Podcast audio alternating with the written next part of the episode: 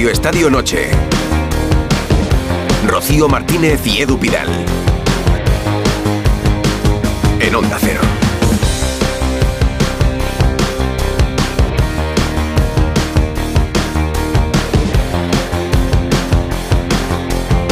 Muy buenas noches. Muy buenas. Bueno, regulares. Bueno, ya se han jugado los cuatro partidos de ida de los octavos de final con españoles implicados. Real Sociedad, Real Madrid, Atlético Madrid, Fútbol Club Barcelona y solo ha ganado uno, el Real Madrid. El Barça ha empatado hoy frente al Nápoles y empezó ganando con un gol de Lewandowski en el Diego Armando Maradona. Vamos, yo creo que ha sido casi la primera mejor media hora del Barça, hasta que en el minuto 75 Osimen, en el único disparo a puerta que ha hecho el Nápoles en todo el partido, le ha metido un gol. Está hablando Xavi allí, lo primero que ha dicho, sensación amarga, ¿eh? la verdad que ha merecido, ha merecido más. Está contestando en catalán, en lo que comienzan las preguntas en castellano con Alfredo Martínez en la sala de prensa. Escuchamos a Robert Lewandowski en Movistar. defensivo y, eh, y Napoli um, jug- jug- jugás más, más ofensivo, pero solo una oportunidad a gol eh, y directamente em, después una, una oportunidad 1-1 está, está un poquito para nosotros em, de- em, demasiado poco, pero tenemos segunda, segunda partida en Barcelona y espero vamos a ganar y es, es para nosotros muy importante. Y tú personalmente, nueve goles en 2024, a la altura de los mejores goleadores de Europa, ¿estás recuperando tu mejor momento, tu mejor forma? Eh, el momento me siento muy bien, físicamente también. Sí, claro, tenemos muchos jugadores jóvenes, eh, está, está normal, necesitamos un, un poquito de tiempo para, eh, para mirar que Champions es otra, otra liga, está nor- normalmente no, no, no, no- está no lo mismo que en la liga. Robert Lewandowski, ahora escuchamos las reflexiones del delantero del Fútbol Club Barcelona porque está Xavi respondiendo ya en la sala de prensa. Mario Gago. O escuchamos Buenas a Xavi, noches. adelante. Eh, Manuel Oliveros, Buenas noches. eh, en directo. Mira, conexión oportuna, primera pregunta en castellano Eh, para el entrenador del Fútbol Club Barcelona. Esa fluidez que dices que falta para salir desde atrás y jugar y dominar en campo contrario y tal, es en ocasiones, por lo menos eh, visto desde, desde la tribuna, la presencia de Christensen. Es decir, el, el, eh, eh, sacrificar seguramente ese puesto de, de medio centro defensivo por otro, más ofensivo y jugar con otro punta, no sé. No sé si le has dado vueltas a, ese, a esa situación que viene jugando unos partidos el Barça. No, no, no lo creo. Y Creo que precisamente Andreas ha dado mucha fluidez, ha perdido muy pocos balones, le ha dado continuidad al juego. Yo creo, creo que era momento de que los alejados aparecieran, ¿no? Entonces ellos apretan, apretan mano a mano, salta Politano, salta Osimen y salta Kvaratskhelia y es el momento de encontrar al, al punta, al media punta, quedártela, aguantarla, tener más, más calma, más pausa, pero no tiene nada que ver para mí con, con Andreas Christensen. Hola, Joel. Aquí. Joel Gaia per la porteria de, de BTV. Deixant davant del resultat i aquesta amargura final que t'ha deixat el, el partit que ara, que ara comentaves... Amargura, amargura, amargura es lo que siente Xavi El teu equip ha fet un dels millors partits a Europa en els últims eh, anys. Si és aquest Que cop de la hecho uno taula de los mejores partidos en Europa de los últimos años. parlaves en altres rodes de premsa. Gràcies. Per mi és una llàstima que el resultat no ens dona la raó. És a dir, si analitzem el resultat, eh, veient el partit, és una Que pena. él es una pena que el resultado no dé la razón, porque el resultado es una pena, han Aquest temps que porto d'entrenador, avui han sortit moltíssimes coses, no? Moltíssimes. Crec que avui ens podem sentir orgullosos de la imatge que ha donat el, Bueno, l'equip. estáis entendiendo que se pueden sentir orgullosos de la imagen que han dado. De l'equip, sí. Sí, eh, resumint així, a Europa, segurament un dels millors. Crec que és la, el camí per competir en el, en el partit de tornada. Estic Es el camino para competir en el partido de vuelta, que sí, que está de acuerdo en que ha sido uno de los mejores partidos en Europa de los últimos años. Bueno, más o menos. Aquí un asturiano, ¿eh? traduciendo el catalán de, el catalán de Xavi. del 0-1. Al equipo le ha faltado calma, paciencia y jugar con más tranquilidad. ¿No, no, no echaría más en falta que después del 0-1, teniendo al Napoli prácticamente arrodillado, no fuera a machacarle en ese momento a sentenciar, a resolver por la vía rápida? ¿No, no, no ha notado más en falta eso que no la, pal- la, la calma y la paciencia? Sí, es que eso, lo que dices tú, viene a partir de tener el, el balón, tener la calma, la paciencia, encontrar el momento justo, dormir el partido. Cuando lo duermes, entonces viene eh, que hubiéramos buscado, hubiéramos mantenido el balón y, y- buscando, buscar el 0-2. Nosotros no, no especulamos nunca. Eso nos ha faltado, sí. Las dos cosas. Primero el dominio y luego lo que dices tú, buscar el, el 0-2. Santi. eh, aquí Santi Jiménez del, pel diari AS. Eh, Tenint en compte el partit de tornada per l'eliminatòria, eh, crec que hi ha, hi ha una qüestió que és el Barça, trobes una explicació de que el Barça fora de casa no hagi perdut i que, bueno, el Champions sí, però la Lliga és un gran, un gran nivell i que estigui fent aquest nivell i a casa no tingui aquesta solidesa perquè ¿Qué es el que, al que falta? Porque Bueno, que en Europa no, pero que si en Liga el Barça es un equipo más. eh, un mejor equipo fuera de casa, pero que no tienen eso en el Camp Nou. És lògic, ho sabíem des de principi de temporada, ja vaig dir a l'Algampera de presentació que era un any difícil, que ens havíem d'adaptar a Montjuïc, però no és el mateix, no ens enganyem, no és el mateix, no és el mateix jugar a Montjuïc que jugar al Camp Nou. És una evidència, però no és, no ens ha de, no ens ha d'afectar, evidentment, però és, és, és una pena, és una pena perquè eh, imagina't ara la tornada doncs, al Camp Nou, no? Seria, o sigui, per mi seria diferent i pel jugador segur i pel contrari també. Però bé, eh, l'afició estarà de 10 com sempre, els necessitem i, i bé, eh, si estava 50-50 ara pot estar 51-49 jugant a, davant de la nostra afició. Bueno, pues que 50-49, le falta un 1%. eh. Ha cambiado, no ha cambiado Sí, mucho el porcentaje. Dice que ya sabían que es una pena, que seguramente en el Camp Nou sería mucho mejor para ellos jugar el partido de vuelta, pero que ya sabían que iba a ser una temporada difícil, que saben la diferencia entre jugar en Montjuïc o en el Camp Nou, que lo conocían desde el principio. Sigue Xavi. juega ahora para el equipo, ¿no? Creo que es, eh, ha dado un paso adelante en jugar fácil, la posición, eh, ganar duelos, eh, juntarse con el equipo eh, en la presión alta, en la presión traspérida. Está muy enchufado Robert y por eso le vienen los goles. Y lo hemos hablado mucho, él es un líder natural, siempre quiere mejorar y pienso que, que está ayudando mucho en este tramo al, al- al equipo. Gracias, Broni. Gracias.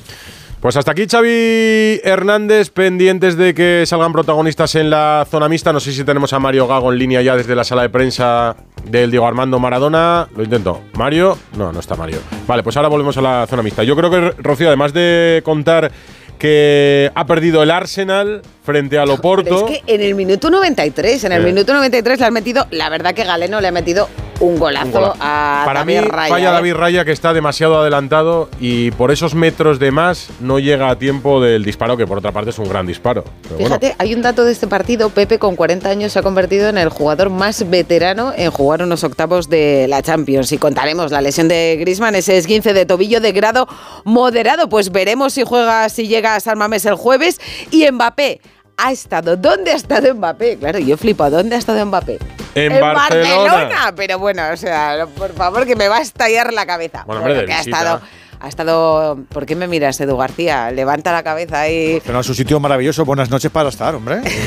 Es un sitio maravilloso y efectivamente ha estado disfrutando, disfrutando de, de Barcelona. Pues mira, alguien que va a estar hoy aquí ha estado muy cerca de Mbappé, así que... Pero de Mbappé toca luego, porque Venga. hay que seguir analizando este Nápoles-Barça. Nápoles 1, Barça 1, Porto 1, Arsenal 0. Ha sido jornada de Champions, jornada de Radio Estadio. Ahora es jornada de Radio Estadio, noche en Onda 0. Rocío Martínez y Edu Pidal. Radio Estadio Noche. Y el director de Radio Estadio, Edu García, que nos acompaña. Me ha gustado el Barça, me ha gustado hasta el gol y sigo diciendo que anímicamente este equipo algo tiene que hacer. O sea, Tiene un no toque Por en encima, Europa. por encima de, de pizarra, por encima de flechitas, por encima de sistemas, eh, tiene algo en la cabeza que los miedos y los vértigos se le disparan con una facilidad que yo creo que Es eso un se puede- bloqueo ya. Claro, totalmente. Me da, me da una rabia porque les ves. Es que parecía, me ha recordado, no, he- no he hecho el ejemplo porque me parece que es un poco de mal gusto, pero los que tenemos una edad, de pequeño, jugamos una cosa que no se debe jugar ahora. Que es que le hacías algo a las hormigas en el hormiguero, con, con una, con una piedrecita, hacías ¡pa! Y se volvían locas. Pues eso le pasa al Barça. niños, un, un gol no y se vuelven locos. Se vuelven ahí, ¡ay, qué nos pasa, qué nos pasa, qué nos pasa, qué nos pasa! ¡Qué rabia, de verdad! Sí. Pues está con nosotros Santi Segurola también en un partido en el que Meret, el portero del Nápoles, había hecho tres paradas ya en el minuto 22. Eh, en ocho minutos la Yamal había tenido tres ocasiones. Hola Santi. Hola, buenas noches. Tres paradas, ninguna excepcional. Tres palomitas. A mí me ha parecido que el Barça, estoy, me parece que va a estar en contra de la mayoría de la gente. Me ha parecido que ha sido decente en los primeros 20 minutos, no bueno, frente a un rival que ha acreditado lo que pensábamos. Discreto, mediocre, malo, en mi opinión. Y luego el Barça ha sido una vulgaridad terrible, 70 minutos muy vulgares. Pues Enrique Ortego, tu análisis en titular. Buenas noches. Hola, Quique. Bueno, buenas noches. A mí el, el Barça de la primera media hora me ha gustado. Además, yo creo que posiblemente haya sido, está recordando uno de los mejores Barça de lo que va de temporada con la primera parte que jugaron contra el Real Madrid, posiblemente en el partido de Liga, en el Camp Nou. Digo, en el Camp Nou, no, en Montjuic. En sería. Montjuic. Ya, si no nos lo quitamos, nos pasa a muchos. Eh, pero este equipo no tiene confianza en sí mismo suficiente como para terminar de cerrar los partidos y luego siempre tiene algún error defensivo que le termina costando muy caro. Y lo de Christensen de verdad me llama muchísimo la atención.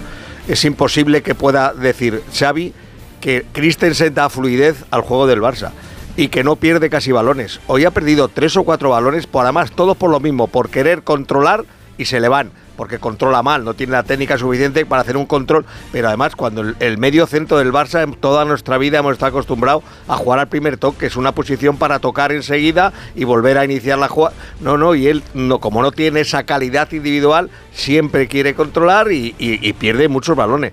Sigo sin entender que no haya nadie en ese equipo que pueda jugar ahí, ni nadie en la cantera. Yo creo que Casado el otro día le leí a alguien que lleva cincuenta y tantas veces siendo con el equipo y todavía no ha jugado un partido. Pues chicos, si se debuta los centrales, Ficha- debutan los extremos. Ficharon a ese, a un jugador, ¿eh? Sí, ficharon a Oriol. Ahora profundizamos porque tenemos aquí a Ricardo Sierra, recién llegadito de Italia, también mejor resultado el del Barça, rival más complicado fue ayer el del Atlético que viste tú ayer, el Inter. ¿Qué tal? Buenas noches. Sí, sí, yo creo que, por ejemplo, si el Barça hace hoy el partido que ha hecho contra el Nápoles contra el Inter hubiera sido tremendo, ¿no? Porque eh, yo me ha parecido un equipo bisoño, un poco lo que decía, lo que estaba diciendo Edu, ¿no? Porque eh, al final, mm, de falta de madurez, para, porque no estoy de acuerdo, por ejemplo, lo que ha dicho Xavi, dice, hemos competido bien. Yo no estoy de acuerdo, porque tú al final competir bien tienes que dar un buen nivel durante los 90 minutos. Sí es cierto que los 30 primeros me ha gustado mucho, pero luego es que es un equipo endeble, con muy poquito le hacen, le hacen daño y el equipo se viene, se viene abajo. Yo no sé si precisamente esa bisoñez o esa falta de madurez es porque lleva tres años sin competir en, en los octavos de final de la Champions. Mira, pide paso Alfredo Martínez, zona mixta del Maradona. Alfredo, ¿con quién? Muy buenas. Hola, buenas noches. Sí, porque se marchan rápidamente. Viene para acá Ronald Araujo, el centro uruguayo. Ronald, buenas noches. El, el resultado decíais que, que no es bueno, os marcháis contentos, pero se vuelven a cometer errores en defensa y no cerráis las eliminatorias, ¿no? Buenas noches. Fue una, una ocasión y un gol. Eh, creo que hicimos un gran partido. Eh, obviamente que un poco triste por el, por el resultado, pero creo que hicimos un gran, un gran trabajo. Ellos tenían delanteros muy, muy buenos, los tres de arriba, y hicimos un, un gran trabajo casi lo- hasta, hasta el gol. Eh, el equipo compitió, eso es importante. Somos un equipo que son, es muy bueno técnicamente y, y- y cuando estamos todos corriendo, cuando competimos, eh, somos, somos un equipo muy duro. Ronald, lo decías ahora, una ocasión, un gol, un remate del Nápoles a puerta, eh, el gol del empate. ¿Es injusto por cómo habéis jugado hoy? Y claro, y claro, porque tuvimos más, más chance nosotros de, de poder hacer, hacer más goles. eh, y como te digo, habíamos hecho un gran partido, creo que hicimos un gran partido. eh, nos vamos un poquito tristes por eso, pero todavía queda la vuelta en casa. ¿Crees que el, el equipo está compitiendo mejor eh, en los últimos partidos? Eh, hablamos de, de competir. Sí, claro, sí, claro, estamos, estamos corriendo. eh, eso es importante porque, como te digo, somos un equipo que técnicamente es muy bueno, hay mucho talento en ese sentido, pero también creo que tenemos que empezar eh, a correr. Se está viendo eso, que estamos corriendo, estamos compitiendo y cuando hacemos eso eh, somos, muy difícil, somos un equipo muy duro de ganar. Nos decía, nos decía ahora Cundé que os vais con un sabor amargo. Que si se van con un sabor amargo. Si son optimistas para pasar a la siguiente ronda. que podéis superar al Nápoles durante los cinco cuartos. Sí, sí, claro. Eh, más viendo el partido que jugamos hoy, que fue muy bueno. El plus importante que jugamos en casa con nuestra gente, eso también es, es muy importante y, y creo que haciendo un gran partido en casa vamos a pasar. No sé si notáis decisivamente la presión, porque cuando habéis encajado es donde habéis tenido los peores minutos del, del partido. ¿Notáis mucha presión por el hecho de, de- de la situación que tenéis esta temporada y veros forzados a hacerlo bien en la Champions? No, no, yo creo que no. Eh, creo que tenemos que ser bastante maduros y profesionales en ese, en ese sentido, ¿no? Eh, es verdad que cuando ellos metían el gol, el gol tiene un golpe anímico muy grande y eso pasa en casi todos los partidos, pero pudimos contrarrestar bien y, y no conseguimos más. ¿Qué te pareció de, de Víctor Osimhen? Sobre Víctor Osimhen. Bueno, es un gran, es un gran delantero, creo que lo tuvimos muy bien controlado a no ser el, el gol eh, y bueno, no, un gran delantero. Última pregunta. Una de las conclusiones, el nivel defensivo. ¿Cómo han preparado el partido con dos bestias como Simen y Barasquelia? Bueno, estar, estar bastante concentrado, eh, conceder muy poco. Sabíamos la, la- la- la calidad de jugadores que tenían, de, de, de Osimhen, que pica el espacio. Creo que eso lo tuvimos muy bien, creo que muy, muy pocas veces picó el espacio. Eh, y después también Koundé estuvo muy bien con, con el otro extremo, que ese es un, un extremo muy bueno en uno contra uno. Hicimos una gran tarea defensiva a no ser el gol. Araujo. Ronald Araujo, en esta zona mixta en la que eh, los jugadores del Barcelona están pasando para marcharse esta misma noche hacia Barcelona. Eh, ahora os pido paso con más protagonistas del, del Barcelona, que como bien estáis comentando, no están satisfechos con el resultado. Por cierto, pasan ahora de John y Christensen, los dos jugadores amonestados, no pierde ninguno por tarjetas el, el Barcelona para el partido de, de vuelta en el eh, Companys. Venga, pues pa- eh, micrófono abierto en la zona mixta del Maradona para que puedan escuchar en Onda Cero más protagonistas del Barça si se paran ante Alfredo Martínez. Escuchamos el primer titular de Segurola, Edu García, Ortego y Ricardo Sierra que os pedía Rocío. Señoras y señores, esto es la Champions. 20 o 25 minutos del Barça de mucho dominio, de muchas ocasiones. Si no lo matas al rival, en Europa tienes el riesgo de que se levante de la lona y te aseste un empate seguramente a ojos de todos inmerecido. Pero es que el Barça durante esos 20 o 25 minutos tuvo la opción de llevárselo porque el Nápoles no sabía ni dónde estaba. Ha hablado Santi de vulgaridad. Un equipo, un equipo solo de la Champions en, 16 en, en ocho partidos ha metido tres goles. El City. Y solo un equipo ha marcado dos goles. Es que es así la Champions ahora. Ya, ¿eh? estoy- Estoy, estoy de acuerdo contigo. Ahora te digo, el Madrid jugando regular, porque se dijo que jugó regular en, en Leipzig, dio la sensación siempre de que estaba por encima del partido y pudo ganarlo clarísimo y lo ganó, de hecho. Y el Manchester City tuvo que esperar hasta el- prácticamente los tres últimos minutos para marcar la diferencia. Ahora sí, pasó por el partido como si el rival no existiera. Y ayer el Inter, que es un, para mí me parece un equipo magnífico, siempre dio la sensación de que sabía lo que hacía, incluso cuando no estaba bien. Hoy el Barça para mí... Barça no es- también hoy, Santiago, por favor. Hasta un poco el mejor. Barça me ha parecido una calamidad. que lo le- digo con todas las de la ley. Le pedimos un primer titular también que se incorpora a David Bernabéu. Hola David, muy buenas.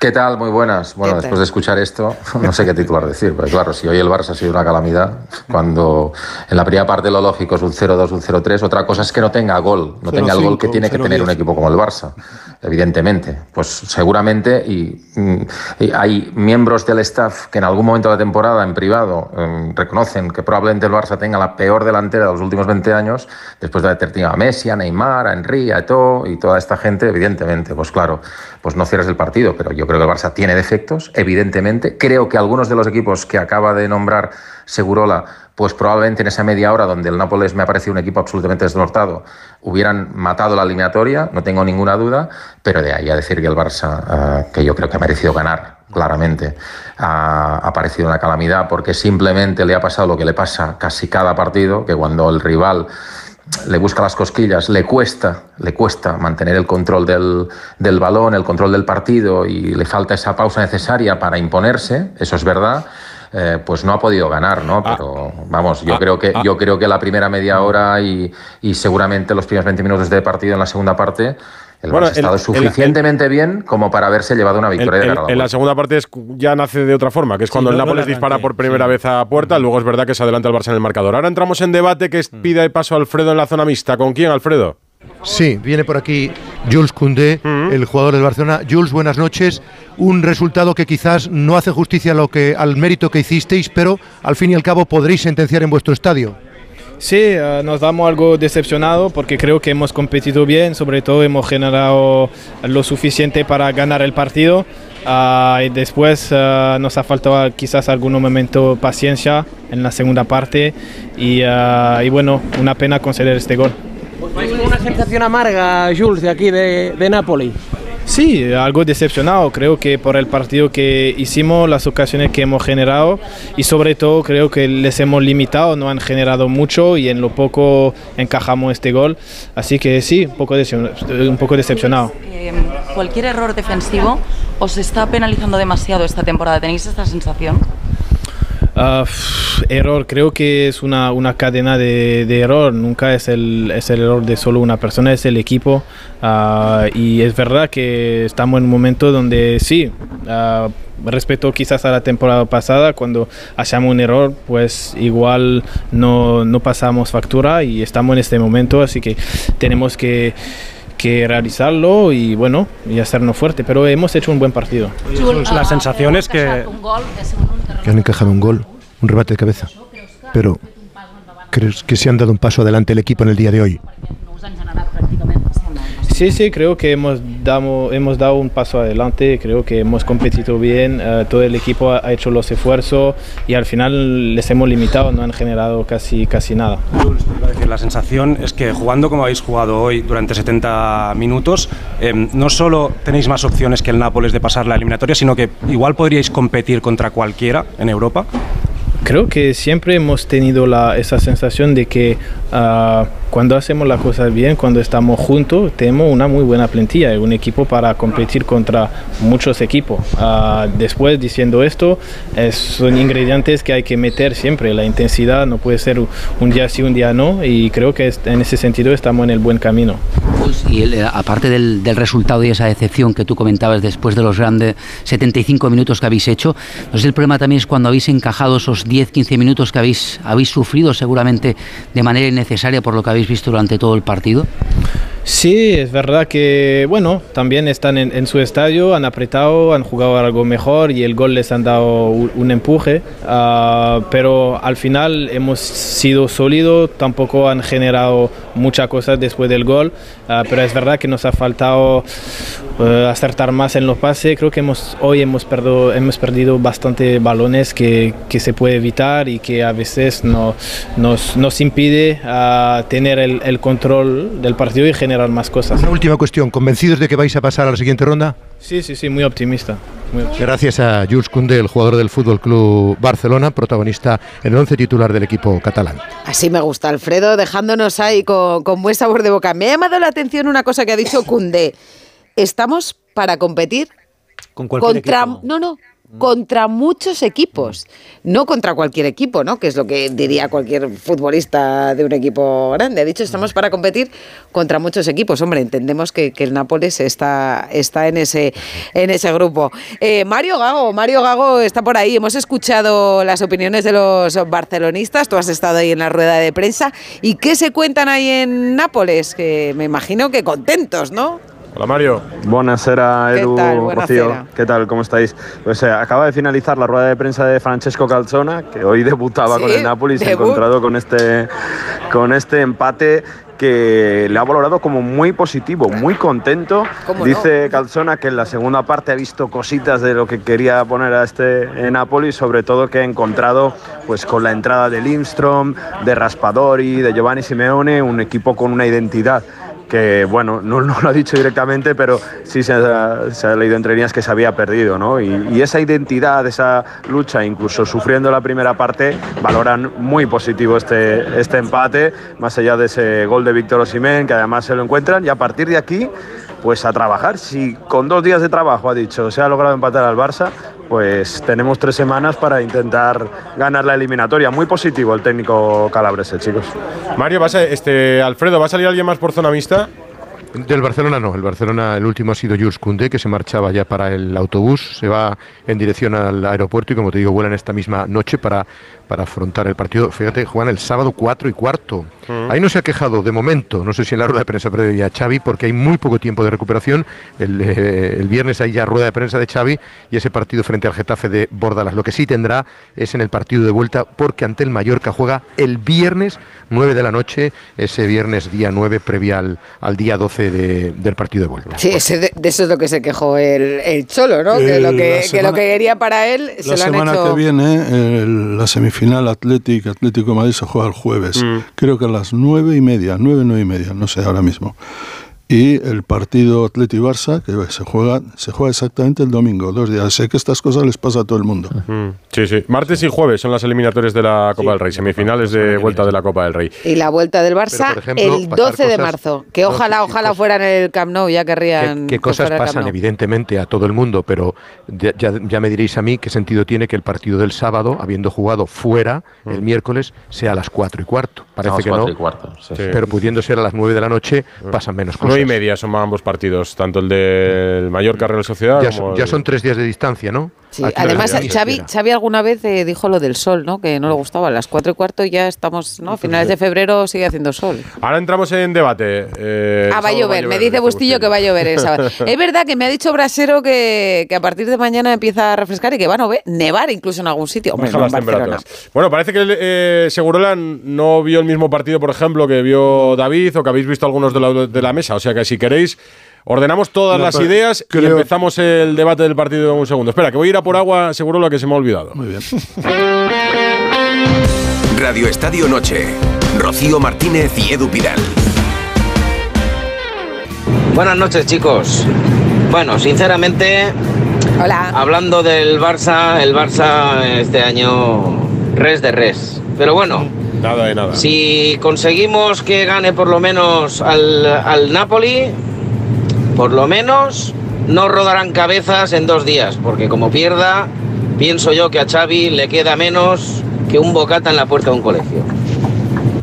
Y el intermitente ahí para cerrar el Sí, mensaje. buen, buen viaje, buen viaje En el 6080388 buen viaje a nuestro oyente. 447 arroba Radio Estadio N. ¿Qué te has inventado, Yana? Me me he inventado muchas O sea, la cosas pregunta, me he inventado la. has ingeniado. la- me he inventado la pregunta y, y- y las opciones. O sea que hoy ha sido totalmente inventado. ya va dirigido, Es- eh. Bien, Ana, felicidades. Yo hoy no he consultado absolutamente nada. La pregunta es qué equipo te ha dejado eh, mejor impresión en estos primeros partidos de octavos de la Champions y las cuatro opciones que he dado ha sido porque he querido dar. Eso, que has dejado 12 fuera, ¿no? Exactamente. El eh, 39% piensa que el que mejor ha impresionado es el Manchester City, el 35% dice que el Real Madrid, el 23% se queda con el Inter de Milán y el 3% con el PSG, que son las cuatro opciones que... ¿Y el Barça no lo has dado? No. ¿Por qué? ¿Y el Bayern? No he dado ni el Barça ni el Bayern porque me dejaron mejor impresión estos cuatro equipos. Claro. Mm. Ah, son los cuatro que hay El Arsenal ha perdido, Bajo ¿no? tu no criterio. Bajo mejor. acabo de decir que las, Claro. las opciones son Tienes que también escuchar las toda la que, las que- intervención, que he no. Quiero que lo repite para que quede claro y luego Quede no nos claro digan a que nosotros que la hemos decidido que cuatro La equipos. pregunta la he escogido yo. Otro equipo. Claro. Para dejar abierto otro. No, pero en otro. otros equipos ya me dice la gente. Pues por está mejor ese, mejor por ese. Por la la gente dice el. Atleti, el Barça, la Real Sociedad, el se te olvida el Barcelona. Claro, muy Por bien. eso es la jefa de la sección. Exactamente. No, sí, la verdad es que sí. Hay independencia total en las secciones de Radio Estadio Noche. O sea, la jefa de preguntas en redes sociales, eh, la jefa de sociedad también, la jefa de internacional. Como tiene que ser. Sí, sí. Bueno, bueno. Como tiene Jefa que de ser. nacional. Estamos- vamos a contarles a nuestros oyentes un poco. De derecho nuestros- deportivo también, porque es licenciada en derecho. ¿Eres licenciada en Derecho también? Uy, hay tantas cosas que no sabes de Ana. Esperemos, Y- y que no se queden aquí, ¿no? Ya. Claro. Esperemos no necesitar nunca tus servicios a nivel, a nivel personal. Bueno, aquí mientras escuchamos atentamente a nuestros anunciantes, seguimos charlando un poco y ¿De fútbol hablábamos. No, hablábamos. Es que aquí lo mezclamos todo, mezclamos. Es que el fútbol es la vida, que el amor no tiene edad y el fútbol tampoco, ¿verdad, Enrique Ortego? ¿Qué datos señalabas tú? Ah, el dato de los 24 años de- del partido de octavos de final entre Pepe y, y Lamine Yamal.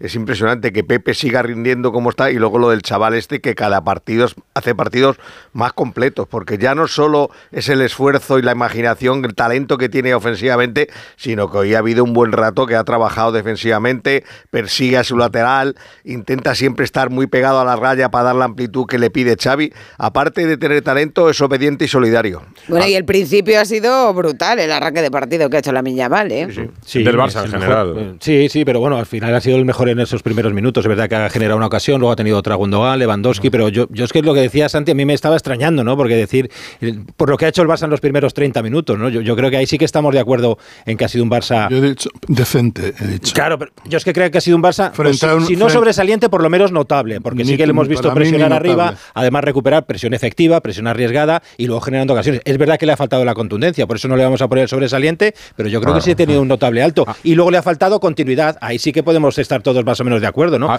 Yo no creo que han sido 75 minutos buenos, han sido 30 minutos eh, muy buenos, notable alto, y luego 15 Generosamente. minutos en la segunda parte y un gol muy bueno. Han sido ¿eh? 25 minutos buenos del Barça, muy buenos en la primera parte, porque yo creo que hoy sí que tenía claro lo que tenía que hacer frente al Sí. Nápoles y además lo llevó a cabo. No hizo experimentos Xavi, sacó incluso la defensa con más experiencia, eh, renunció a Cubarsí, apuesta por Íñigo y Araujo, Cundé en el lateral, lo de Christensen en el centro del campo que lo repite. Yo creo que ahí está renunciando absolutamente ya durante el último tramo de la temporada a, a Oriol Romeu, sí. que es el único que tiene como natural en esa posición. Pero Renuncia a él y mejóralo. apuesta por Pon a Christensen. Christensen, pero mejóralo. Claro, de O sea, momento no lo hace. Pero yo sí creo que el Barça ahí debió de matar. Y por eso digo, señores, esto es la Champions, porque si no lo matas a un rival, por mucho que el Nápoles pareciera un, un ratón perdido en un laberinto en esa primera media hora, luego, si resiste, se sorprendió de llegar 0-0 al descanso y si resiste, tiene la posibilidad de levantarse. Aún así, el Barça encuentra el gol en Lewandowski. Y el, y el rival es capaz de empatar. El Nápoles empata el partido y deja la eliminatoria abierta. Claro, esto es la Champions. Eh, ¿Posibilidad de réplica a lo que decía seguro la David, que te sorprendía? No, no, no, no. Que vamos a ver, simplemente he dado mi opinión sobre, sobre el término que él ha utilizado, que, que es muy libre de, de- de definir el partido como entienda, pero que me parece que es excesivo hablar de calamidad. Yo creo que el Barça tiene los defectos que tiene. Yo no creo que esté preparado a día de hoy para competir contra según qué rivales que nos pueden parecer referenciales en el fútbol europeo. No, no creo que esté para No es una Champions rutilante, David, ¿eh? O sea, ya has visto ¿Eh? los goles, lo dicen. eh, de los 16 que hemos visto, no hay ninguno que diga que tenga tú, sé que te enamore, Sí, no, madre sé, mía, este sé, va para adelante, este está en Londres ya. los ¿eh? hay juego- o sea, por ejemplo, tengo la sensación de que si hoy, por ejemplo, eh, el, el City eh, por cómo juega, el Madrid por lo que tiene arriba, incluso el Bayern de Múnich, que no está en su mejor momento, mm, son equipos que hoy se encuentran con Nápoles eh, en los primeros 30 minutos. Y yo creo que un 0-2, 0-3 se lo hacen. ¿O no, Y en cambio al Barça le cuesta, le cuesta esto, le cuesta El, tener Ma- el continuidad Madrid, cuando el partido el Madrid se, lo complica. hizo en los dos partidos, ¿eh? ¿Eh? Que el, Madrid, que el Madrid le ganó los dos partidos al, Al Nápoles. Sí, sí, sí, sí. Bueno, pero tam- también, hay que, hay, también hay que tener en cuenta que no es lo mismo dos partidos de la fase de grupos que una eliminatoria a doble partido, teniendo la vuelta en casa, hay mucha más presión, ¿no? 80 Pero minutos. quiero decir que, que- que yo no voy a defender que el Barça esté para competir. Es decir, lo que tiene que hacer el Barça es certificar el pase en la vuelta en Montjuïc, pasar a cuartos, que es lo que está presupuestado en esta materia en el club a principio de temporada, y a partir de ahí, oye, ¿por qué no decirlo? Hay que decirlo claramente, rezar para que el sorteo te favorezca y puedas soñar con algo, pero es evidente que el Barça está lejos de algunos rivales en Europa, pero no descubrimos, no, no descubrimos nada. Respecto al partido de hoy, si hablamos solo del partido de hoy, creo que el Barça ha hecho una primera media hora muy buena, que le ha faltado contundencia, por eso se ha ido 0-0 al descanso, eh, y creo que en la segunda parte, cuando en el 60 he visto el gol de Lewandowski, he pensado, bueno, está el partido para encarrilar la eliminatoria, no A ver, si, para si yo lo que creo, Sí, David, claro. pero fíjate que... Y ahí, y ahí al equipo le ha faltado lo que le falta tantas y tantas veces. Pero también tengo que decirte, Edu, que en Mm. contra de lo que ha pasado en muchas ocasiones esta temporada, bueno, pues es un equipo que hoy no ha concedido prácticamente nada, que el único corredor defensivo que ha tenido Íñigo Martínez, pues se le ha ido a Ximen y ha hecho el gol, pero en general no he visto a Ter Stegen, como por ejemplo, no sé, he escuchado antes a, a también a Santi decir que el, que el Madrid siempre estuvo por encima del, del partido el otro día en, en Leipzig. Bueno, pues yo creo que el mejor del partido del Madrid fue Lunin. ¿no? No, y hoy, y hoy falla, falla mal. increíbles en la fa- segunda falla. Íñigo Martínez porque, Porque no creo que cuerpea- estuviera tan por encima del partido cuando el mejor es su portero. cuerpea mal pudo perder o pudo empatar perfectamente el Madrid. Cuerpea mal Íñigo Martínez porque un delantero que está de espaldas en el área no se le puede marchar de esa Mal, forma mal, para rematar. anticipa, anticipa cuando Claro, no tiene que anticipa cuando no tiene que lo hacerlo. Pero por ponerlo en contexto, que hablabais, del, penaliza. que hablabais del partido del Nápoles, el Real Madrid es la diferencia que tuvo que tiene hoy con el Barça, que es la pegada. El Real Madrid en el Bernabéu frente al Nápoles, primero se adelanta el Nápoles con un gol de Simeone, creo. Le da la vuelta al Madrid, vuelve a empatar el Nápoles. Y el Madrid gana ese partido en los últimos cinco minutos con un gol de Nico Paz y sí. uno final de Sí. el 4-2 no sé si Hodge, no, eh, bueno, y el, el 4-2 también el 93 o 94. O sea que la diferencia del Madrid para superar a, a ese Nápoles, que es el mismo Nápoles, con otro Fue el entrenador, gol. fue el gol. Pero quizás, Claro. eh, quizás sea una de las mejores noticias del Barça el hecho de que Lewandowski lleve José, cinco José, goles. En cuatro partidos. O sea que, que en esa ausencia de No, goles, lleva- lleva por lo menos Navidad el Rocío, polaco está volviendo. Nueve goles en el año lleva, ¿verdad? Desde Navidades, desde Navidades lleva mejor y en las últimas semanas ya sí que ha enlazado varios partidos y jugadas de, de auténtico killer, ¿no? Yo creo, como tú dices, una de las buenas noticias. Y luego otra, a- a- yo sí he visto un cambio de actitud en los jugadores. Han salido muy concentrados. Sobre todo defensivas. Los primeros Sí. 30 minutos, como estaba diciendo David, son, son muy buenos. O- otros días es que les faltaba esa intensidad. El mismísimo Cancelo, que a veces juega un poco más disperso, se le ha visto mucho más disciplinado. Es verdad que los errores le están penalizando, pero yo sí veo al equipo ese cambio que se le exigía, decir, oye, os lo vais a jugar todo en la Champions. Sí le veo capaz. Hombre, decía también David, el sorteo. Bueno, es que si el sorteo, por muy bien que estés, te toca el Manchester City, tiene que rezar Claro. igual. El Tiene que rezar igual, seas el Claro. Madrid, seas el el Bayern de. Múnich o seas el Arsenal. Por eso te digo Hemos- que Yo he visto, yo he visto fíjate, yo- yo lo la, que veo- la med- la primera media hora del Barça Claro, pero- de lo mejor que he visto Sí. en los últimos Pero- tiempos pero del Barça. Hemos pero visto, por ejemplo, muy serio, muy probablemente serio. hemos visto el mejor partido. Pero mejor precisamente partido por eso. David, yo, yo creo que es una ocasión perdida del Barça. No, no digo para sentenciar Claro. la eliminatoria, pero sí para, Para mí es un mal porque resultado, Ricardo. Ahora mismo, Para tal y como. mal resultado. Claro, tal y como es de desconcertante el Barça, tú dices, bueno, pues un resultado, un empate contra el Nápoles no es mal resultado. Pero teniendo en cuenta el partido que ha hecho el Barça, sobre Sí. todo la primera media hora, yo creo que es una ocasión perdida, ¿no? Y luego al final, eh, eh, es que no sabemos lo que puede pasar en Montjuic. Es que damos por hecho que el Barça va a repetir un buen partido en Montjuic, pero es que eso no tenemos ninguna garantía, ninguna certeza de que eso pueda pasar, ¿no? Y Claro de ver no. un, un Nápoles tan desnortado como hemos visto hoy, que al final son. eh, Creo que lo que es un y- buen y resultado, Osimhen, ¿no? Tres semanas Entonces, más eso es lo que me da miedo, claro. Tres semanas más para armarse con un nuevo entrenador. Claro. Sí, Santi. digo que creo que lo que, es, bu- esa- lo, lo que es un buen resultado en Europa a- habitualmente, que es un 1-1, un 1-1, un empate a uno en la ida eh, de, unas- de unos octavos de Champions, teniendo la, la vuelta en casa, es un buen resultado aparentemente, siempre. Eh, hoy es un mal resultado porque yo creo que el Barça claramente ha merecido ganar y debió ganar. ¿no? Eh, quiero decir una cosa sobre lo de Christensen. Christensen sufre a veces con balón, es decir, evidentemente, pues claro, pues, pues muchas de las cosas que tenía Busquets, pues no la tiene Christensen ¿Cómo ni nadie tener, más, ¿no? David? Pero, no, claro, ninguna. evidentemente. Pero, pero, por ejemplo, defensivamente al Barça prácticamente en los últimos partidos no le han hecho goles de transición. Yo creo que ha cosido un poquito al equipo, lo ha equilibrado y sobre todo ha conseguido una cosa, ¿no? Que es eh, eh, la- el impacto de Christensen eh, tiene un efecto colateral que es la presencia de Gundogan mucho más cerca del área, ¿no? Y hoy hemos visto una primera parte, para mí, extraordinaria de Gundogan. mejor. Y venimos viendo una versión buena de Gundogan en los últimos partidos porque juega mucho más liberado y mucho más cerca del área donde puede explotar su último pase, incluso su tiro a gol Pero, y ha por- podido pero hacer con gol Christensen o cualquier jugador Pero que eso podría pasar con cualquier cinco. otro, David. Eso es, eso no es eso, por eso podría pasar con cualquier otro. Sí, o sea, lo que ha hecho, sí, pero- pero lo que ha hecho problema- Xavi es lo que hacía Guardiola. acercado Ya, al Enrique, delantero centro, tenía- a Lewandowski y le ha acertado a Gundogan. Y, Sí, y ahí sí. Gundogan sabe jugar al fútbol, porque tiene el mismo Sí, talento que en claro, el centro campo, pero tiene llegada, porque tiene último pase, porque tiene remate. Claro, Entonces, pero es que ha tenido que bajar, pero, pero yo recuerdo, os acordáis, o sea, la, la temporada empieza bien, con un doble pivote prácticamente entre Frenkie de Jong y, y Oriol Romeu. Oriol Romeu hacía tres cosas, eh, el holandés tenía la sensación que jugaba más con red, y estuvimos en algunas tertulias incluso elogiando esa pareja. Eh, se se, Duró se poco, ¿eh? lesiona Pocas, Frenkie de. ¿eh? Yo, Duró- yo duró creo que. No, bueno, no, no, pero quiero decir Tre- que la tres temporada tiros. en este sentido. Pero se lesiona Frenkie y, y automáticamente recuerdo el primer cuarto de hora en Oporto de, de, de Oriol Romeu, que al minuto 20 Xavi tiene que tomar la decisión de decirle a Gundogan que baje a la base. Porque estaba siendo un drama. Entonces, a partir de ahí, Gundogan ha jugado muchísimos minutos prácticamente a la altura de Frenkie. Pero porque muy po- lejos porque del hay área. pocos cinco Entonces, que suban la pelota, que Yo lo que no acabo- lo que no acabo de temporada, Se entender- habla muy poco de esto. Sí, yo lo, yo lo que no acabo de entender es que un equipo como el Barça necesita tener a un jugador impropio, malo, en una posición que, en la que no funciona, para que eh, de alguna manera proteja a uno que eh, en teoría marca la diferencia. Esto no es de equipo bueno.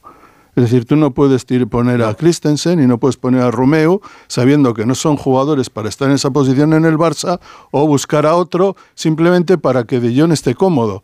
Y que y a mí me parece que eso no es de equipo bien hecho. Es decir, un equipo bien Bueno, hecho es... y desde luego, Santi, Ya, pero es que no has podido comprar lo que has querido, Santi. Pu- Pues perdona, no, sé. yo, No, no, no, sé. es pero que es de todas formas, Santi, es que te has tenido pero- que pero la- gastar la 3 prueba de fuego- en el recambio del mejor No, medio centro de la perdona, el- pero escucha una cosa, pero, Bueno. pero esto lo haces fuera de casa.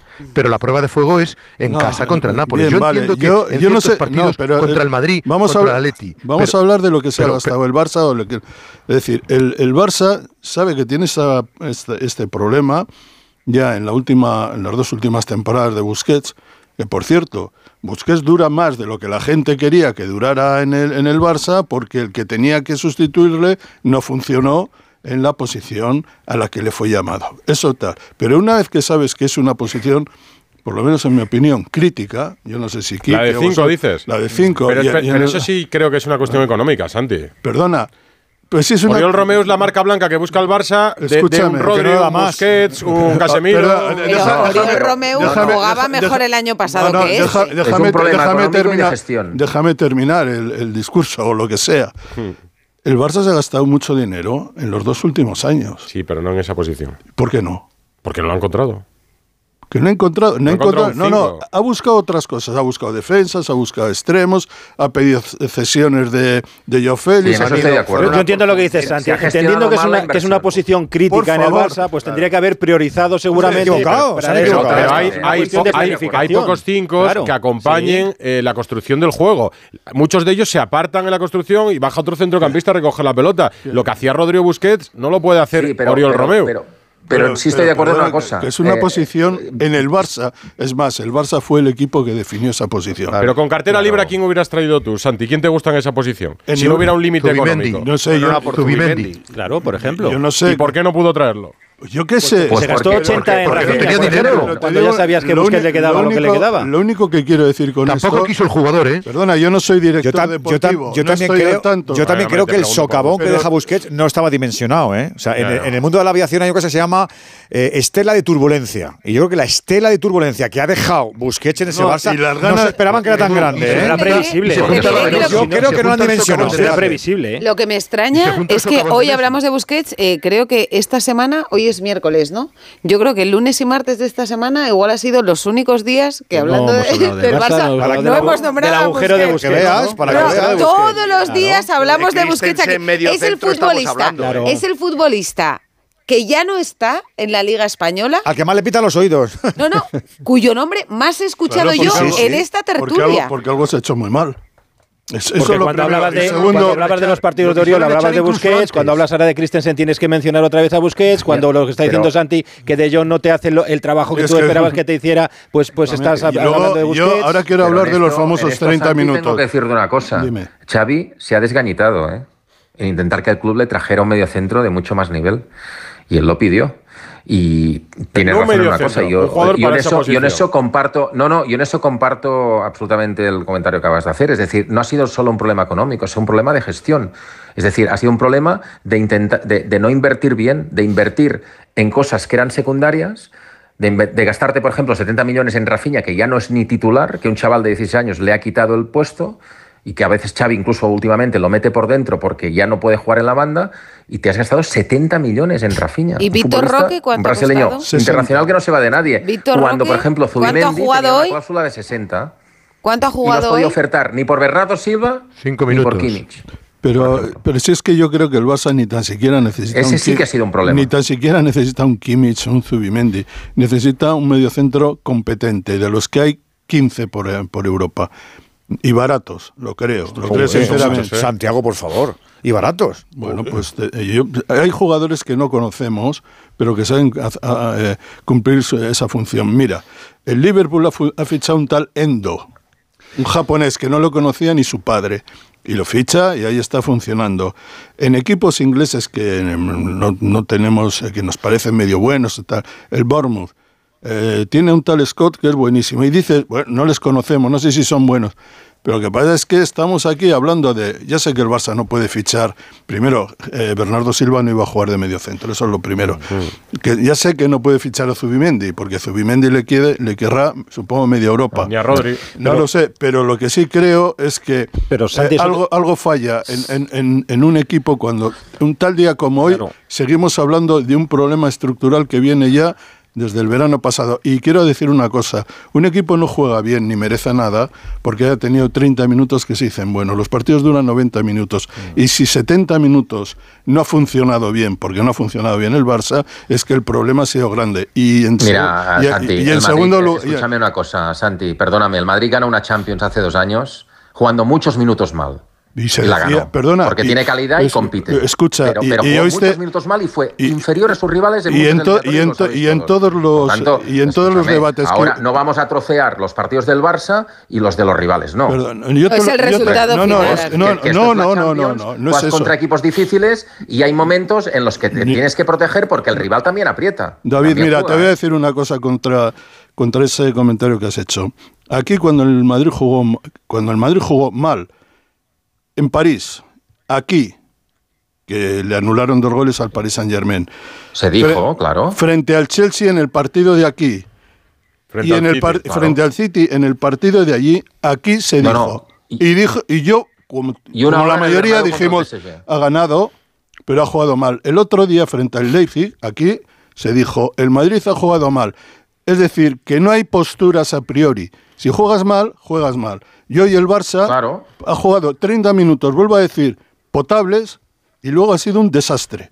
Ya está, esa es mi opinión. Eh, eh, Xavi, Xa- perdona, Xavi ha puesto también eh, el acento en, en que les ha faltado calmar, dormir el partido después del gol, que eso también es competir, ¿no? Que cuando tú te pones por delante sabiendo que tampoco te sobra mucho, ¿no? Te pones por delante fuera y dices, A ellos que les no has sobraba". sabido, no has sabido proteger eso y de hecho eh, Le ha pasado toda la temporada. No, no ha Claro, pero que es que- eso, eh, es que el- el Nápoles saques de más- esquina que, que les empezaban a temblar las piernas precisamente con todos los saques de esquina que ha tenido el Nápoles. No ha sabido Es que ha eh, sido matar el, Nápoles partido, más pero en aunque esos fuera matar el partido para que no pasara absolutamente nada a partir del gol, porque tú Eso es lo que estoy diciendo, no te estaba Pero- sobrando nada en la segunda parte, no estaba siendo el equipo tan tan tan eh, eh, presionante arriba, no, no estaban minimizando al Nápoles. Bueno, pues que no pase nada a partir Pero de eso. fíjate y lo que ha no dicho Rocío, que, que Xavi ha dicho.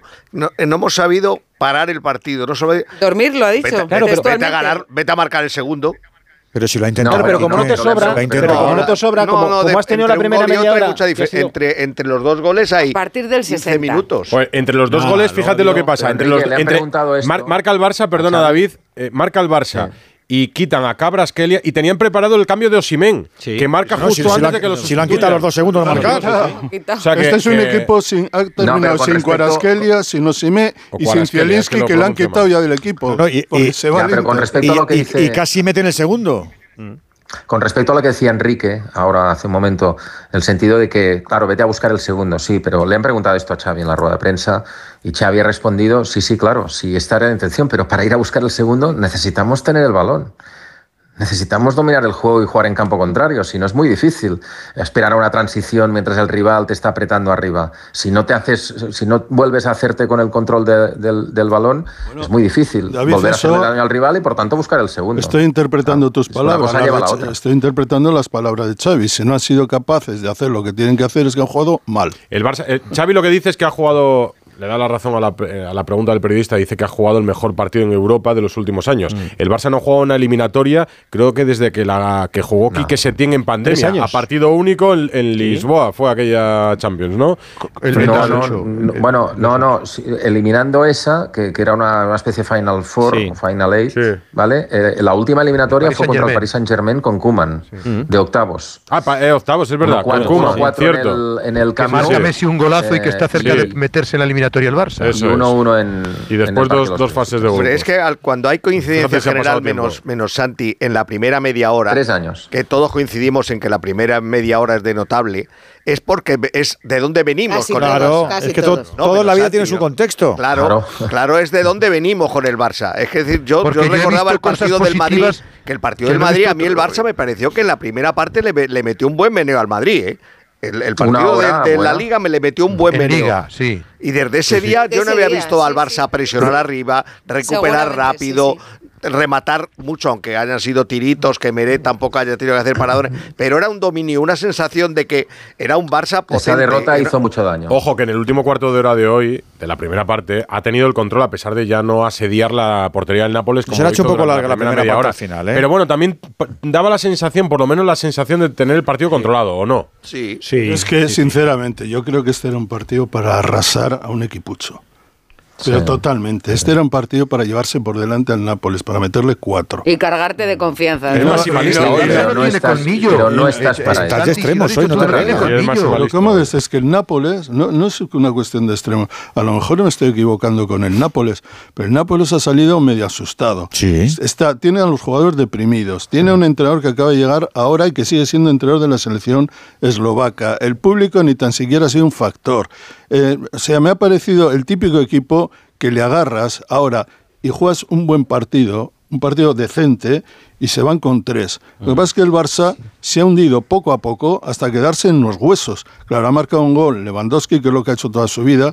Quiero decir que en contra de lo que se pensaba, de lo que muchos pensaban, Lewandowski no le ha llegado el viejazo todavía. Que por cierto, Eso- a mí me- ha llamado la atención una cosa que ha dicho Xavi cuando lo ha preguntado Sergio Sánchez. En, Ah, ¿por en lo de Lewandowski poco. o qué? Sí, cuando lo ha preguntado por Lewandowski, él, él ha tirado de decir, está en buen momento. Dice, sí, sí, claro. Dice, es que desde que yo anuncié. Sí, que sí, me esa va- frase ha me ha querido saltado. reivindicar otra vez un poco. Es verdad que ha ganado tres partidos, dos de que lo dijo. Dice, desde que yo anuncié mi marcha, Un paso hay adelante, jugadores creo que ha dicho, han ¿no? dado un paso adelante como Lewandowski, como me- me Pedro. parece- quiere justificar el la frase de, de Xavi. Pero porque quiere justificar. llama mucho la atención. Que Claro, estamos- quiere justificar constantemente Pero precisamente. yo que no interpreto de otra manera. Claro. Si yo digo Sí, desde que yo anuncio fase- que me voy, Lewandowski da un que paso adelante, es que, es, que, es que está como loco por. No, el Barça, No, el Barça- primero deja mal lugar a los jugadores. Sí, totalmente. Claro, totalmente. Os han- recuerdo que en se esa han unido más, han dado recuerdo paso que adelante. El Barça Sí, empata 3 en casa con el Granada. Perdona, Sí, y gana, gana en Vigo porque a Beltrán se le va Pero- la olla y le mete una una patada en el culo. la Y cadera gana en Osasuna por 1-0 Pero- contra en el último 10. minuto. Pero recuerda, Alfredo, que lo que dice Xavi ese día es que precisamente con el anuncio quiere buscar una reacción. O sea, yo creo que por eso lo repite Sí, tanto como lo decía pero- Ricardo. pero-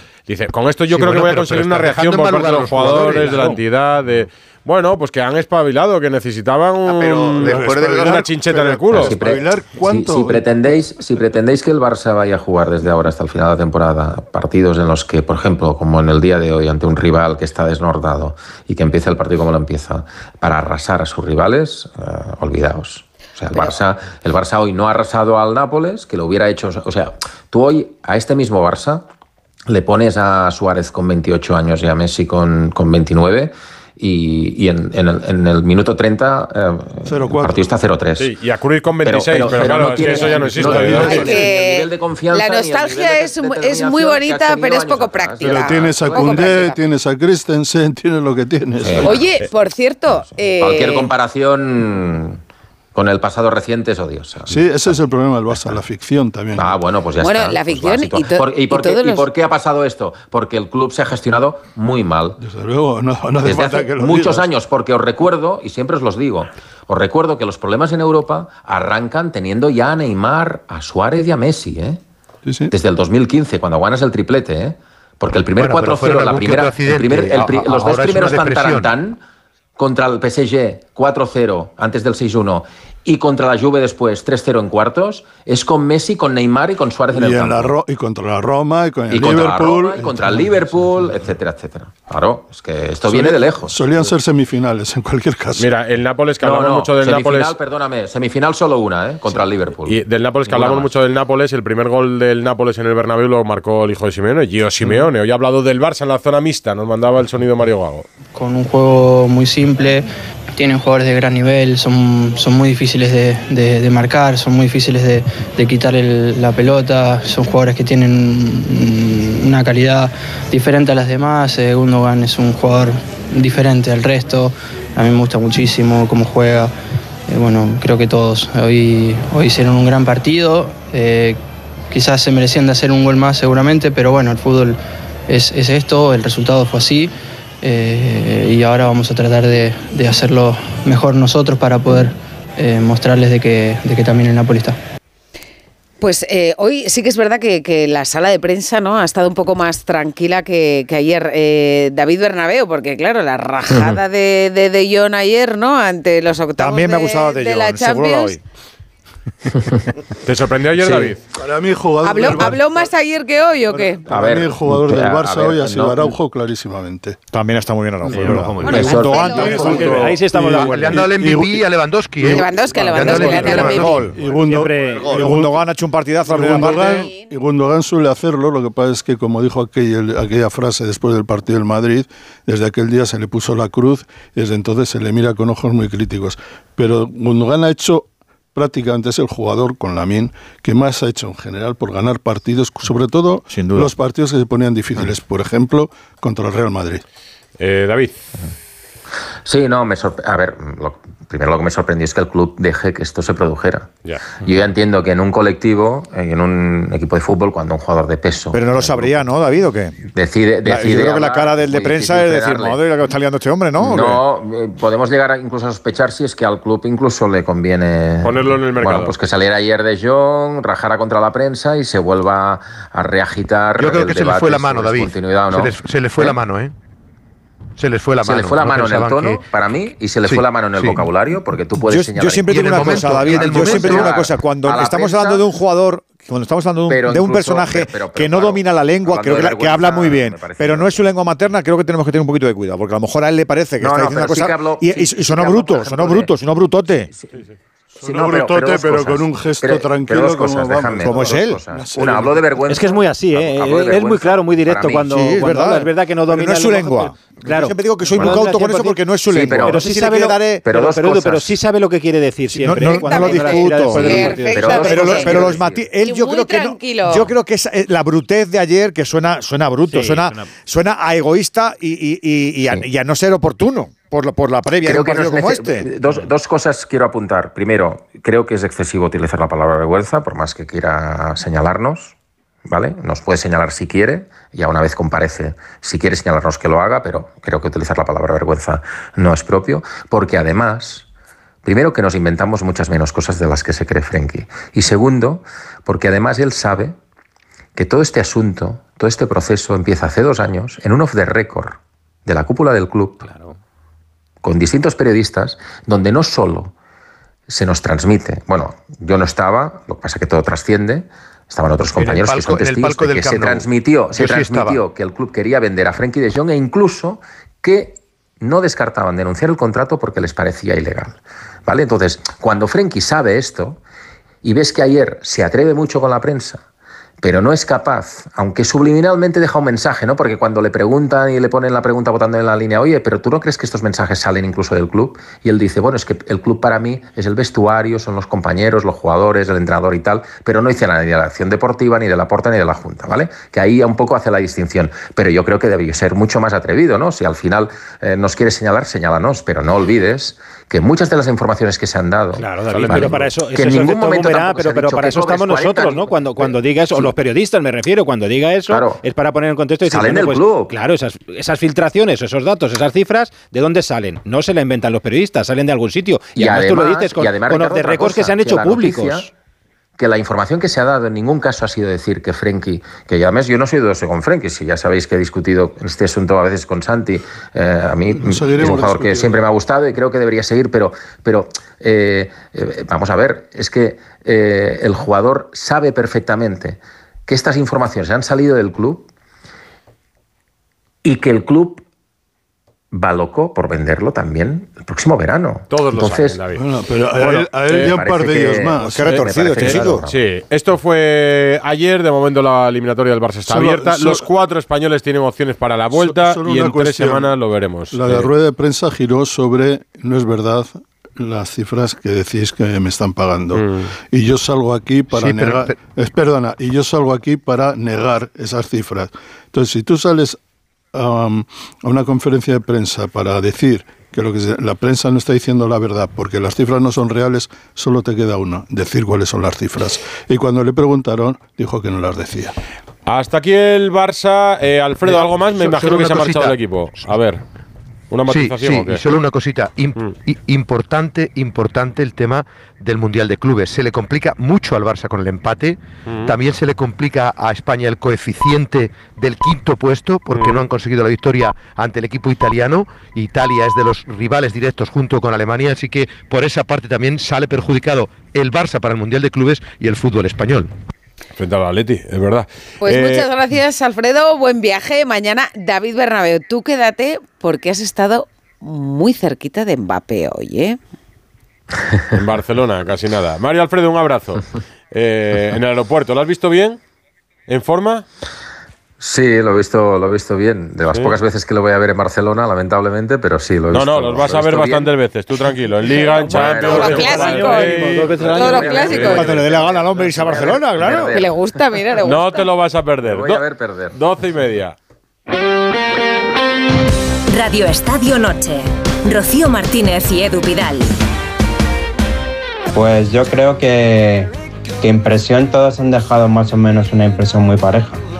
Excepto lo, lo negativo Bayern y, Arsenal, que tienen que remontar 1-0. Eh, creo que todos han dejado más o menos una sensación similar. Los únicos el City, pero bueno, es el Copenhague, que es un rival muy accesible. Y el Madrid con el Leipzig tampoco jugó mal. Sí, ha habido vuelco ¿eh? en la clasificación. sí? en ¿Vuelco? esto. Sí, sí, sí, sí, sí. ¿Qué Ha el equipo, CIS, sí, sí, ¿Qué equipo te ha dejado mejor impresión en estos primeros partidos de octavos de la Champions? Ahora mismo el 40% vota por el Real Madrid, el 35% por el Manchester City, el 22% por el Inter de Milán y el 3% por el PSG. Vuelvo a repetir las cuatro opciones que me ha dado Es Rosa nuestra, tezano, nuestra Tezanos, ¿no? Eh, Ana, la Ana Rodríguez es nuestra Tezanos. Bustillo saca la máquina de madridistas y les ha dicho, eh, venga, llamar. Hay que votar. Y Bustillo tiene máquina de fabricar madridistas, Sí, sí, o sea, sí. como los churros. Va saliendo ahí Da un una botón y empiezan a salir tal, sí, sí. madridistas y llaman. En un, en un minuto puedes llamar 100 madridistas. Hombre, igual, igual en Champions, igual la historia les avala un poco también, ¿no? Para tener confianza. Santi Eh. Segurola, estate muy atento, porque Hugo Condés nos va a contar ahora Ah, si ya. Griezmann No, eso- de va esa- a llegar al partido de esa- San esa Mamés. ya me la sé, de esa sí que estaba atento. No, frente a la. Almería yo creo que no. Buenas noches. ¿Qué Sí, tal? llega, Buenas noches. Llega como A ver, vamos, tienes a Santi que- Segurola todo orejas Sí. para ti. Que va a llegar. Vale, bueno. no juega, no juega, Santi- no juega- Atento, atento, Santi. no juega el Sa- próximo Sa- partido. Santi, yo después de varias llamadas y bueno, pues varias informaciones que he tenido a lo largo del día, hay que decir que esta mañana ha pasado pruebas, que ayer por la noche cuando llegó estaba bastante fastidiado ese tobillo y que se le ha detectado un esguince de tobillo de, de grado moderado. Moderado. Eh, sí, bueno, yo, Santi, repito, jueves 22 de febrero, 12 y 35 de la noche son. Yo te diría a esta hora que no juega en San Mamés. Vale. Y yo por lo que por lo que he ¿Sí? oído. Pero eh, es que tengo dos versiones muy distintas, Rocío. Por un lado, eh, me cuentan que un esguince tú puedes forzar, puedes Infiltrarte. como pasó, re- recordaréis a Correa en aquel partido después de la entrada de Bellingham, que se fi- infiltró y jugó, pero tiene riesgo de recaer y dentro de tres semanas hay que jugar contra el Inter y ese partido del Atlético de Madrid ya te digo que lo tiene apuntado en el calendario eh, con, con una X bien grande. Pero por otro lado, otros me dicen que, que, aunque se infiltrara, que es muy difícil. Mí- Tal y como tiene el A tobillo. mí me han ahora. dicho, Hugo, de ninguna manera.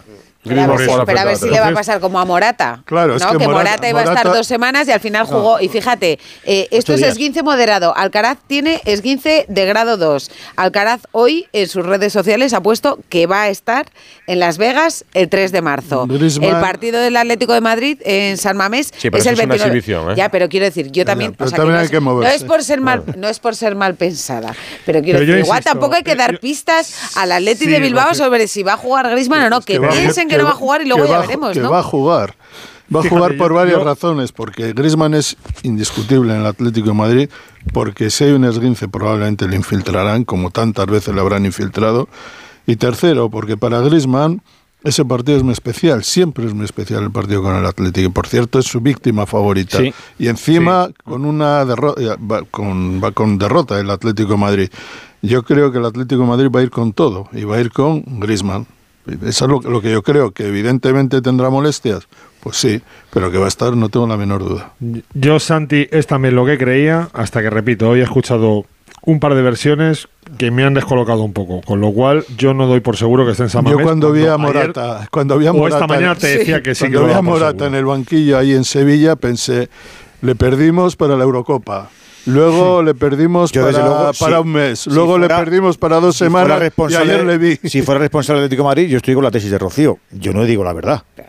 Claro. Sea la que A sea, no la digo, la escondo. Bueno, no, no decir, no decir toda la verdad. Pues eso- no, no, yo, yo juego a eso. O sea, yo juego a mantenerlo. Y si es que sí, pues voy a más al que no. Y si es que no, voy más al No, que sí. De hecho, el parte médico, el parte médico no es, es un esguince moderado, quiero decir, o sea que en principio no es una cosa muy grave. los Oye, que ojalá hay que pueda cogerlos jugar. con pinzas Hombre, también. ¿eh? afortunadamente. Los de los clubes. Quiero Digo, decir no, que iba a decir que como el entrenador de Leipzig, ¿no? Que, que pensaba que iba a jugar Bellingham seguro y no había ni viajado. Y él Por decía, cierto, que- que ya- "Yo hasta que no empiece el partido no le veo aquí. Por hemos, si acaso. hemos vuelto a No me lo creo. el mundo del esguince, porque eh, grado moderado, moderado grado- no no, existe. no alto grado, como el Claro. de, de Bellingham, que Sí, es el que tiene esguinces altos, o como se diga, ¿no? Sí, sí, no Al parte médico le ha faltado Edu decir, le, le pasa algo en algún sitio. Le Ese pasa algo, el, parte médico que no hay nadie más. ¿no? Del Atleti pendiente. Bueno, Jiménez, ¿cómo Jiménez, está que, ni ha pasado pruebas ni nada. Yo lo de Jiménez, es muy curioso. Ayer, ayer no sé si con la, con la vorágine del partido lo explicamos bien, pero lo del descanso yo no lo había visto nunca. O sea, sale Jiménez, empieza a probar Mm. carrerita para acá, carrerita para allá, ahora salto, ahora pierna para arriba.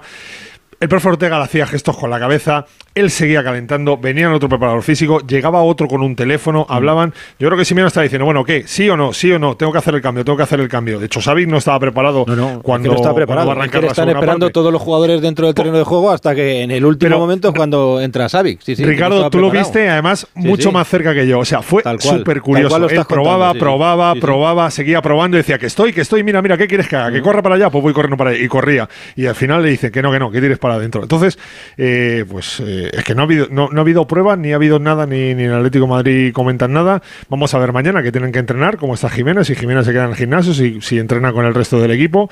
Pero yo tengo la sensación que fue Muy de más Jiménez que una lesión, creo, ¿eh? Sí, sí, correcto. Eh, lo veremos en los próximos días. De- el Atlético juega con el Almería, Ah, no, que es colista, y la semana que viene contra el Athletic Club, el Atlético, jueves. No, no, de, de Griezmann digo que ha hablado, ha hablado esta semana. Bueno, esta semana ha publicado la entrevista en Le Monde que quiere ir a los juegos también, que claro, es que todos quieren ir a los juegos. Cuidado, eh, que ha dicho e- que a, su- e- que a con sus niñas, que a sus niñas le gusta mucho la gimnasia. No, pero digo que esto No, no, va, pero- va a empezar a ser... Ese esguince moderado, no sé si llegará. ¿eh? No, pero que lo tiene... No, Uy, porque está lo tiene... haciendo campaña, el Segurola. Está No, no, aquí- lo que pasa es que estas cosas ahora entra en la un- negociación, un la negociación con los Santiago. clubes. Sí, más ¿No? o menos. Santiago, cuidado con el karma, que os mete dos. Con el tobillo hinchado como si fuera una cómoda isabelina. Cuidado. No negocies Cuidado. nada. Eh, Yo no negocio nada, yo te digo lo que creo que va a pasar y que evidentemente es el jugador que genera. Él y Morata son los dos jugadores que generalmente le crean más problemas al es ¿Quién es favorito en la vuelta? Yo creo que es un. El Athletic Club. Un 50-50. o sea, que piensa que el Athletic Club, pero no. Tiene que ser de en vez de Bilbao. Mira, mira, ahora, ahora que estamos hablando, ahora que estamos hablando del Atleti, fue ayer, eh, fue cuando Sí, Santi. Segurola aquí eh, habló de, de Iñaki Williams, Sí, que decías que, que todo, que todo lo hace bien, ¿no? No, todo no, pero que en, en ese tipo de. En su forma de ser, de Sí, reaccionar me parece que es también. un gran deportista y que es un gran ejemplo. Siempre que hay un conflicto en general, él interviene para pacificar. No es un jugador que dé patadas, me parece que es un jugador que siempre es buen compañero. Veo que suele hablarse con los equipos rivales, gane o pierda. A mí me parece un gran tipo y un gran representante del fútbol. Pues sí, igual has visto la imagen, pero si no te vamos a poner aquí el, el sonido, porque Aitor, Aitor es la persona que sufrió, bueno, pues un desvanecimiento en, en ese partido de- del Atleti de Bilbao. El partido se paró y vemos la imagen de Iñaki Williams rezando. Bueno, pues hoy Aitor ha ido a conocer a los futbolistas. El primero con el que ha hablado ha sido Iñaki Williams. Le dice, os digo un poco por si no se escucha bien, ¿qué tal bien recuperado? Vaya esto nos diste, tal. Y le dice el chaval, dice, cuando vi tu vídeo rezando, dice, no te como los morros de milagro. Mira, mira, esto ha sido. ¿Estás bien? Muy bien. Recuperado, bien, ¿no?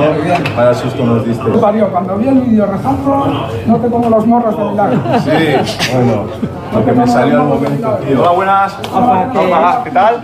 Este es Ancet. Campeón. ¿qué? ¿Cómo estamos?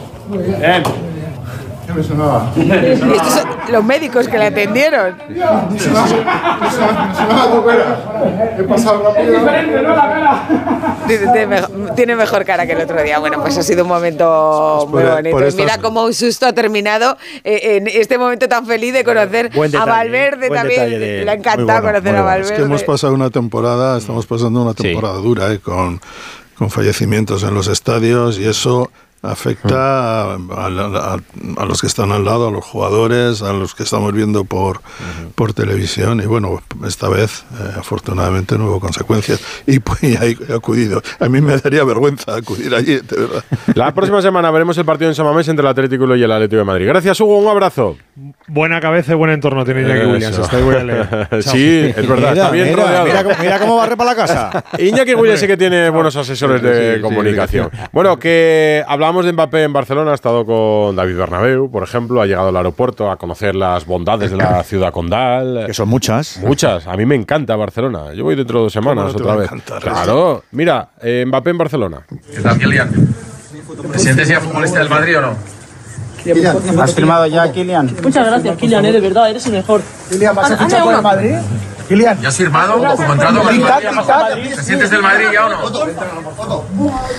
Le decía a Bernabéu, muchas gracias, Kilian. eh, me hace mucha ilusión o algo así, decía Bernabéu. no ese no, ese no era Ah, ¿no era David? Ese no era Ah, Bernabéu. joder, como decía Ese era David. El de la pregunta ya no. Ah, me pareció que era He él. estado en un tris de tirarle. Lo que- es que ha sido muy rápido porque hemos tenido la suerte ahora la terminal privada de Barcelona, ya no es como antes, Mm. hicieron un... eh, bueno, la cerraron, ¿no? Y Tú allí tienes básicamente por culpa taquilla, ¿no? Para tiktokers. dejar las cosas o no. Sí, sí, bueno, teníamos un apartamento casi ya. ahí. Estaba Josep Pero- Soldado, pero estaba cerrado también y- ahí y- contigo. Y los TikTokers se colaban, la cerraron y tal, y bueno, eh, en algunas ocasiones se siguen colando y hoy mm, pues hemos hecho lo mismo, ¿no? Eh, Tratándose de Mbappé y nos hemos acercado y ha sido muy rápido, pero al final he estado en un tris de tirarle, oye, después de dos días en Barcelona... ¿No te ha gustado? No, no, no te, Tú no le ibas a ofrecer la ciudad, no. Para que se quede. No, estuvo. Sabíamos que marchaba esta mañana porque a las 5 de la tarde volvían al trabajo con el Paris Saint Germain. ha estado dos días, como sabéis, con, con Akraf Hakimi, que es muy amigo suyo. ¿Y qué han hecho? ¿Qué han en hecho el por Barcelona? del PSG. Y ayer, yo os puedo contar que ayer, os puedo contar dónde estuvo ayer. Pues Hakimi, Hakimi lo trae Madrid, lo lleva a Barcelona. Le voy a hablar de Janes a Hakimi. ¿Para? ¿No? Que lo lleve Para que lo allí, lleve. que lo claro. lleve allí. ¿Tienes sí. interés en que vaya Sí, hombre, James? sí, una foto de Mbappé. Háblale, de la Catedral de Burgos, que le va a quedar muy bonita la foto a Mbappé ahí con la Catedral de Burgos de fondo. A ver, Imaginaos. tour. En un local. ¿Qué pasó? ¿En un local de qué? No, digo, no, digo que estuvieron ambos en un local hasta altas horas de la madrugada, en un local que se llama La Traviesa. Uh, que entre otras cosas, por ejemplo, ¿Tiene biblioteca la historia por ser donde Gerard Piqué conoció a Clara Chía, Oh. entre otras cosas. Mira. ¿Vale? Y estuvieron, bueno, incluso eh, había algún fotógrafo por ahí eh, que intentó captar imágenes, no pudo porque la seguridad del hotel salió con láseres apuntando por donde entiende que estaban los fotógrafos para que no pudieran hacer la imagen de Mbappé y de, de Akraf subiendo la, una furgoneta, ni, el una ni el Mossad, niño. que es, que es la que cogieron para irse al hotel. O sea que sí, sí, estuvieron hasta, hasta muy tarde. Y hoy tenían dos opciones, coger un vuelo a las eh, nueve y cuarto de la mañana, pero evidentemente han cogido el de las doce y media y se han marchado a París. Iba con gafas de sol. En ¿Pero vuelo regular? no ha me has quitado la la pregunta no ha de la levantado boca. ni la mirada, pero sí que ha firmado tres o cuatro autógrafos. No, no, vuelo privado. y se ha marchado. El Sí, sí, vuelo vuelo privado sale a la hora que quiere. Vuelo privado. Sí, pero que Sí, tiene una hora. Y contamina, El- y el lo que slot. quiere. El slot, el slot. eso Oye, de todas formas también... hay he ido en vuelo de Air France, pero tenía priority y entonces había sentado en la primera fila. No, De todas no. formas, los viajes No, de Mbappé que ha también... en Barcelona lo ha hecho en la corporativa. Los viajes de Mbappé dan mucho que hablar, ¿no? ¿Os acordáis aquella que hicieron la foto en Madrid, que estuvo con Sí. el Raf también, con Ramos y tal? Y ahora, el martes se lo dice al PSG, el jueves nos enteramos, aquí todos, todo el mundo, todo el mundo, iba a decir en España, no, todo el mundo diciendo que va a venir al Madrid y sus primeras mini vacaciones se va a Barcelona. Hombre, la cosa tiene hemos, subido, hemos subido la hemos subido la imagen eh, en Sport y en pff, 35-40 minutos tenía prácticamente 70-80 mil visualizaciones. ¿Te apetecería de ser el enviado especial, nada, el corresponsal de Sport en Madrid para seguir el día a día de Mbappé, David, en los próximos años o no? ¿Te haría ilusión? No, no, no.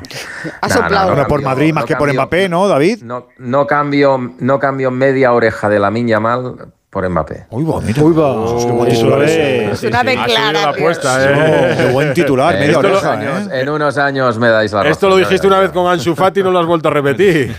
Qué bueno, David. Ya, por eso, por eso. Hay que aferrarse a lo que uno tiene. Ya, eh, pero esto, ¿sabes? O sea, no por la milla mal, ¿eh? Que a mí Sí. me parece, vamos, que va a ser Sí, una estrella, que es una estrella ya. Pero tú te sabes la, la fábula esta de, de la zorra y las uvas, ¿no? Sí, había bueno, unas sí, uvas sí, ahí, sé. la zorra intentaba cogerlas, Sí, no, tal, no, no, llegaba, pero tal, y ya al Sí, final dijo, mira, yo el "Bah, otro día decía- están o sea, verdes. negar- ne- Estaban mira, estupendas, decía pero una- no llegabas. Yo el otro día decía una cosa, mira, vamos a ver, negar, eh, si Mbappé finalmente, como parece ser que va a ser así, ¿no? Va, va al Madrid después de siete años eh, de espantada, va al Madrid esta temporada, pues el Madrid va a ser más fuerte con lo que ya tiene, más Mbappé, eso es evidente. Pero para mí el problema del Barça no es este. El problema del Barça es que por primera vez eh, seguramente no vaya a poder tener respuesta. Históricamente siempre, siempre el Madrid si fichaba un crack, tú fichabas otro, los dos equipos se refundaban económicamente, pero ahora por primera vez no va a pasar eso. ¿no? Entonces Lo que preocupa, lo que preocupa, y os voy a dar un dato, o sea, que es, que es, que es evidente. O sea, lo que preocupa es que hace unos años el Madrid tenía la BBC, el Barça la MSN, ninguno de los dos equipos tiene ni la BBC ni la MSN. El Madrid desde el 2021 ha hecho nueve operaciones, el Barça 26, y el Madrid tiene la plantilla que tiene, y tú estás como estás. Entonces ha habido aquí una gestión. eh, Mejor ojo igual. recoges los frutos. claro. prácticamente un obituario. Así que vamos a hablar un poco del Madrid con Es así. Fernando Burgos. Radio Estadio Noche. Fernando Burgos, buenas noches. Buenas noches a todos, ¿qué tal? Estamos aquí hablando de Mbappé en Barcelona, que si Se nos pasará, se ¿no? atreverá, que Se nos si- pasará, ¿no? No vamos a estar en Mbappé en Vena todos los días, ¿no? Hombre, de Vamos, aquí a mayo- prepárate, eh, sin No, parar. favor, pero sí. sin bueno, parar. bueno, bueno, ahora que va a venir, tal, sí. ¿Ya pero- te cansa? y cuando sí, venga ya ni te empezar. cuento. Es, es más, y yo creo. Acaba de empezar. Ya, ya lo sé, pero que se nos pasará, digo. Oye, No, pero no no, pero digo yo, vamos a ver. ¿Os, Pues imagina- os imagináis que no viene? No. O sea, no lo contemplamos, ¿no? Pues yo el otro día decía que, que no me fío. O sea, en- entiendo lo que publica Carpio y lo que comentan algunos compañeros más, y yo lo entiendo, pero a este chico ya le hemos visto una reculada en toda Esta- regla. No, pero que esta, esta vez sí. No Bueno, veo- esta vez sí. No, No tendría, veo- no tendría ningún sentido, sino el- los movimientos que, que ha hecho. Bueno, el movimiento que ha hecho ha sido decirle al PSG que no sigo. Pero si mañana llega uno de estos del fondo de inversión allí del Bolton, Hombre, ¿a el dónde de- Pero quién, vamos a ver quién se quiere ir a pasar frío a Inglaterra en estos momentos. Bueno, bueno, si yo, yo también ¿ves creo cómo que va a venir. gusta el sol? Si yo lo que digo es que si vamos a estar todo el día con el Mbappé. Todo el día. Edu, sí. Edu García, todo el día. Bueno, si, pues mira- si miráis Voy a ver si me acostumbro. Si miráis el mercado de invierno de inglés, te dice un poco cuáles son un poco las restricciones, que por fin también hay restricciones en el fútbol inglés económicas. Se ha sido bajísimo. O sea, así como el año pasado Podremos- se Pero gastó el Chelsea Pero porque están con el fair play encima ahora, ¿eh? Claro, Sí, por, eso mismo. porque- Yo creo que podríamos crear una, hasta una sección. Yo Santi. creo- La sección Mbappé. Igual que la carta de San Pablo a los corintios, la carta de Mbappé a los madridistas. Lo tiene, Mira. lo, tienen, cada día, carta de Mbappé a los madridistas. lo tienen con un lazo ya, ahí lo tienen Hijos míos, en el siglo. sellado y entregado. Mira, no, es la música, la música. Es que lo baila, además, nos lo pone Juan Vázquez, nuestro técnico, y lo baila, y lo baila. Y Fernando Burgos va a ser su sombra cuando llegue aquí. ¿Lo bailas tú? Pero que, que Yo también, claro, yo también lo bailo. Madre yo mía, también lo bailo. Si esto es música de coche de choque, Necesito, esto. esto, esto, es, Sí. esto a veces De es como una terapia un poco de personal. Necesito bailar más, la ¿Tú verdad. conoces a alguien en la finca, Fernando? Sí, para que te dejen pasar ahí y puedas verle pasear al perro por la carretera ¿A la de finca? o qué? urbanización. Pues están construyendo en el Sánchez Valleca, ¿por qué no se viene para allá? ¿No? Algún, algún, algún contacto tengo ahí. Claro, sí. porque Ramos no le ha es fácil ofrecido su entrar, casa ¿eh? para vivir allí. No es fácil. No, o o la se de va a la en moraleja. la ¿eh? moraleja. No es fácil para un ciudadano normal. Pero tú Sí, tienes no. paz en la finca. Bueno, Es decir, con la excusa de ir a otra casa, pues Sí, te, claro, te quedas pero- paseando por ahí. Pero es que, ves- ya- es que llaman a la casa. Y termina en la cárcel. Llaman a la casa. Como te veo paseando por ahí. No lo hagas, Fernando Burgos. No lo a lo hagas. mejor. ¿Todos lo sabéis ir a la, a la finca? ¿eh? ¿Sabéis ir a la finca? Yo, sí, yo sí. Yo tampoco Sí, sé. yo, yo sí. Sí, Yo, hombre, yo- sí. yo paseo al perro todos los viernes por allí porque Hicimos mi un hijo juega al programa- rugby enfrente en el Valle de las Cañas y veo la entrada de un la programa finca y con tal, he Mourinho en la finca. sí, Ni, sí. sé, Sí, ni sí, sé- sí. ni sé dónde está. Yo tampoco sé muy Bueno, bien. pues Pozuelo. Pozuelo. Pero que no sé conducir, no tengo coche. Ah, bueno, pero, te- pero no pasa nada, van los taxis también, ¿eh? ¿Y a Si qué le dices quiero al ir- a- taxista, quiero ir la finca? A ver a Mourinho. pasa- Bueno, ¿Pero bueno, Mbappé? eh, No, pero es que en ese caso Mourinho tiene que informar de que tú has ido para que te dejen pasar. Claro, No eh, sé. no, pero que esto es posible. Nunca No veis, por ejemplo, yo alguna vez. No es un sitio al eh, que realmente me apetezca ir. eh, he accedido con alguien que tenía una reserva de hotel en un hotel donde se quedase alguien que me interesase periodísticamente para poder purular por la recepción, Eso- por la- eres- eres el un- restaurante. eres un por- voyeur. No, hombre, no, bueno, pues para conseguir una entrevista, para cruzar. No, pero La tienes, finca un, no tienes lo un- tienes un gencotillita ahí No, que si te- tampoco hay que te darle ideas a Fernando, si ya lo sabe, pero vamos. Fernando ya sabe lo que que ser la sombra de Mbappé en Madrid 24 horas al día. es verdad que la finca eh, ahora mismo eh, yo creo que es el lugar con más seguridad eh, No de te Madrid. creas, no te creas. La finca de Bustillo Mastudillo también tiene bastante En seguridad. Madrid, digo, la, en Madrid. ¿Sabéis quién se fue a vivir a la finca? ¿Quién? Ancelotti. Ah, es verdad, Pero verdad, él sí. vivía, no, no vivía antes en la Plaza de la en su Independencia. primera etapa en Madrid. Puerta Alcalá, enfrente. sí. ¿Tiene, Sí, ¿tiene algo más? estuvo- Ah, Dale, dale. Ahí, ahí estuvo viviendo dos años, los dos primeros, del 13 al 15. Sí, Cuando sí, volvió, la casa que, que a él le gustaba ya no la podía Alquilar. disponer de ella y, y se ha ido a la finca Si con la dan, si me intención dan de a estar. elegir, Fernando, me quedo Yo con, también. Con la Yo de también, pero- La, la puerta de Alcalá. Yo Ya, yo Sí, pero hay también. veces, hay veces Pero que, las casas están muy chulas, ¿eh? sí, muy pero, chulas. pero, Santi, hay veces que no mandas tú, ¿eh? Ah, bueno, claro, eh, casi nunca. ¿A qué te Entonces, refieres? No, no, no, no me refiero a nada, pero ¿A todo, qué te todo el mundo lo entiende. de verdad, no os, hagáis, no os hagáis aquí los pobrecitos de la vida, que todos hacéis lo que dicen vuestras mujeres o vuestras novias, que ya no cuela, que eso ya no cuela. Sí, sí, Que no sí, sí, suele colar. Sí, Que no suele, sí cuela. suele colar, sí, sí suele colar. Sí, no Levanta, además mucho. levanta la mano, como, como un zueco los diputados. Que, levante la mano. Yo no la No hay ni cinco, no, hay ni cinco. Ni cinco hay aquí, contó cinco, Pero aquí eso, no hay ni eso os cinco. lo decís entre vosotros para, para haceros las víctimas, de verdad. No, porque a lo mejor hay, hay prioridades en la vida y tú prefieres otras cosas. Además te digo, cuando, cua- otra cosa es que os aconsejen bien a los hombres, ¿no? Y, y entonces, pues en el fondo digáis, pues es que es verdad, si es que tienes razón. ¿Cuántas amigas Tienes tienes razón. o compañeras de trabajo a la que, que- que reconozcan? Jo, esto lo ha hecho mi marido, qué buen gusto tiene. ¿Cuántas tienes? Pues que en general eh, No lo tenemos, ¿no? mejor gusto las mujeres que Ah, los hombres. el- razón, el, orden natural de las general, cosas. Así en funciona general. todo mucho mejor. En ¿Para- general, para qué yo no soy, pa- ¿Para qué no vamos a soy discutir? categórica, no soy categórica porque cada uno luego es O sea, no cada- tienes ninguna amiga que te diga, mi marido qué buen gusto tiene. ¿A que Pues sí? Como hoy nos Eh, acabado hablando de esto. Pues por la culpa de la Martínez y de la finca. A, a ver, ¿qué venías a contar? Lo Venías a decirnos finca, algo. que la finca está muy lejos de Valdebebas, ¿no? Que eso es lo venías a decirnos algo de Courtois, que tampoco vive muy lejos de ahí, Fernando. No, no, no vive nada lejos de ahí, no, no, al contrario.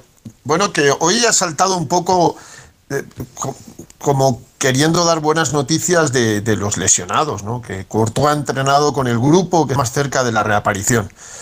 Pues ha vuelto la gente loca. Se ha vuelto, bueno, pues Courtois ha hecho en el entrenamiento después de tres días de vacaciones un ejercicio con el resto de compañeros de posesión desde su portería, con guantes pero sin utilizar los guantes, solo eh, tanto a la derecha como a la izquierda sobre todo, y no ha hecho más, no, no, no ha hecho más, no, que Courtois vuelve, nada, no, no, Courtois los plazos se están cumpliendo, sigue todo igual. a él le gustaría, a él le gustaría estar para el mes de mayo, que es el último mes de la competición, e incluso cuando se lesionó dijo, yo quiero estar para llegar a la final de Champions 1 de junio. Pues se le da bien, se le dan bien las finales de Champions, Esto- además. mira, estas son las cosas que solo tiene el Madrid. Que antes de empezar la temporada se lesionan y no dicen, "Va, quiero volver en abril, a ver si en la final de marzo quiero... No, yo quiero llegar el día de la final. Ya, o sea, tienen tan 1 de junio. Tienen tan interiorizado. Eso lo preguntas... posibilidad de llegar a la no, final. no, es que lo preguntas en otro equipo de español o tal. Te dicen, bueno, a ver los plazos cuando te... no, en el Madrid te dicen los jugadores... No, el- a ver si estoy en, en- en buen momento para la final. Yo conozco, Eso- yo eso conozco algún madridista que ya ha reservado alojamiento en Londres. Sí, pues se va, a gastar, empezado a mirar vuelos. se va a gastar una pasta porque, Aficionados, aficionados. porque Londres está por las nubes. Es una cosa. Por eso hay que hacerlo final- con tiempo. La vida general. Por eso hay que hacerlo con tiempo. Es Por cierto, cosa. ¿sabéis que el Madrid no ha ganado ni una sola Champions en Wembley? ¿Y, y cuántas jugó? Finales, ninguna, ¿no? Yo en Wembley no me suena ninguna. Porque la de Liverpool, ¿dónde fue? En, En el 80 París. y- en París. En París. En París, en el Parque de los Wembley no ha Príncipes. En Wembley ha ganado el Barça Wembley se dos, jugó. tres. Sí. Dos. En el viejo una. En el viejo uno Y y, en en el el nue- nuevo. y otra en el nuevo. y sea, en Roma la otra. Más bonita esa. 40% de la Y final. el Bayern de Múnich, la final alemana, que también fue en. Wembley contra el Dortmund. ¿Y dónde, y También dónde el- jugó la del esa fue en 4-0 el. Barça? La del Milán. En Grecia, en En Atenas. Atenas. Atenas. Ah, en Atenas. En Atenas. Qué memoria tenéis. Bueno, y hablando de, de- de históricos. Y En Wembley, en Ramos- Wembley ganó el Ajax su primera final al Panathinaikos. Oh, joder. Sí, 2-0. Exacto. Con Puskas de. Sois la Larus del deporte. Con eh. Puskas de entrenador del Panathinaikos. sois la Larus del deporte. La Larus. Que de, de- de Sergio Ramos sabemos algo más eh, antes de la vuelta al Bernabéu. No, no, no, no. De momento no hay muchas cosas que, que se puedan decir en ese aspecto. Antes del partido no puede haber un homenaje. Si Ramos sale al, como cual torero es, sale a desmonterarse en el tercio, pues vale. Y después del partido, es que es ¿qué va a pasar durante el partido? Ya veremos. Claro, exacto. Es que no. Lo que sí es verdad es que el otro día, bueno, el otro día no, ayer, estaba contando el, el tiempo que ha pasado desde que Sergio Ramos no juega en el Bernabéu, que es una barbaridad, ¿eh? Pero una ¿Cuánto- barbaridad. ¿Cuándo fue la última vez? Antes de la pandemia. A David no le va a gustar, pero eh, 15, a- 15 días antes de la pandemia, un 1 de marzo, domingo, gana el Madrid 2-0 con goles de Vinicius y 2000 Mariano, que 2020. al Barça. Al Barça, Uno- de uno- Luis ese día. 1 de marzo del Pues es de 2020, memoria, porque, joder. porque luego... O porque sea, luego, casi cuatro años después. Cuatro años, no, casi cuatro años. eh, el próximo Sí, día va a ser el eso. 26. Pues eso, van a casi, quedar, casi. claro, tres días para cumplir cuatro años, porque luego el Madrid se fue a- al Di Stéfano, allí jugó el final de esa liga, jugó la liga siguiente, que es la 2021. eh, es que no, no, no, no ha tenido más posibilidades, ¿no? Entonces, eh, el 1 de marzo del 2020 es el último partido de Ramos. No va a conocer el estadio, ya os lo digo. Cuando vea Ramos este estadio, no le va a conocer. Le veremos igual antes haciendo fotos, ¿no? Como cuando van alguna vez, ¿no? O grabando cuando van los futbolistas por primera vez al Bernabéu. Pues a lo mejor, pero claro, lo contaba el otro día, es que este, este, este pedazo de jugador ha jugado 671 partidos con el Madrid. ¿eh? Pues mira. Se puede, se puede decir más claro, pero, pero, pero no, no, no más alto. Y 16 temporadas. Vino siendo un niño y se marchó siendo una auténtica leyenda y va a estar bien el partido. Yo, yo creo que el madridismo Bernabéu le va a recibir bien, no puede ser de otra forma, como contábamos el otro día. Pues a las puertas de su vuelta al Bernabéu, hoy en Dazón, Sergio Ramos. Tengo un recuerdo maravilloso, ¿no? De la gente, de la afición, de todos, de mis compañeros. Yo creo que también va a ser un momento único para mí un momento muy emotivo. Tengo mucho respeto a, a toda la afición, a todo el Madrid. No lo celebraría, pero si tengo que marcar y nos vale para ganar, pues mira, encantado, ¿no? Nos vendrán muy bien esos tres puntos. De Sandito está marcado Ramos. No lo- no lo- pero no lo celebraría, no lo celebraría.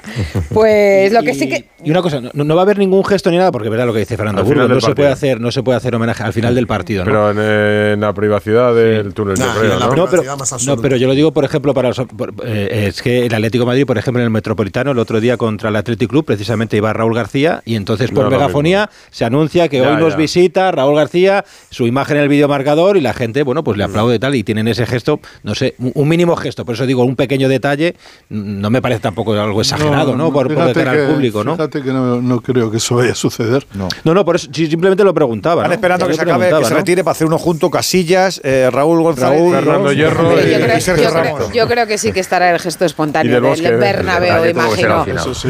Bueno, Eh, pues hemos, nos lo hemos pasado muy bien. Fernando Burgos, Edu García, Santi Segurola, eh, Ricardo Sierra y David Bernabéu y Enrique Ortego que nos ha acompañado Y también. 30 minutos del Barça.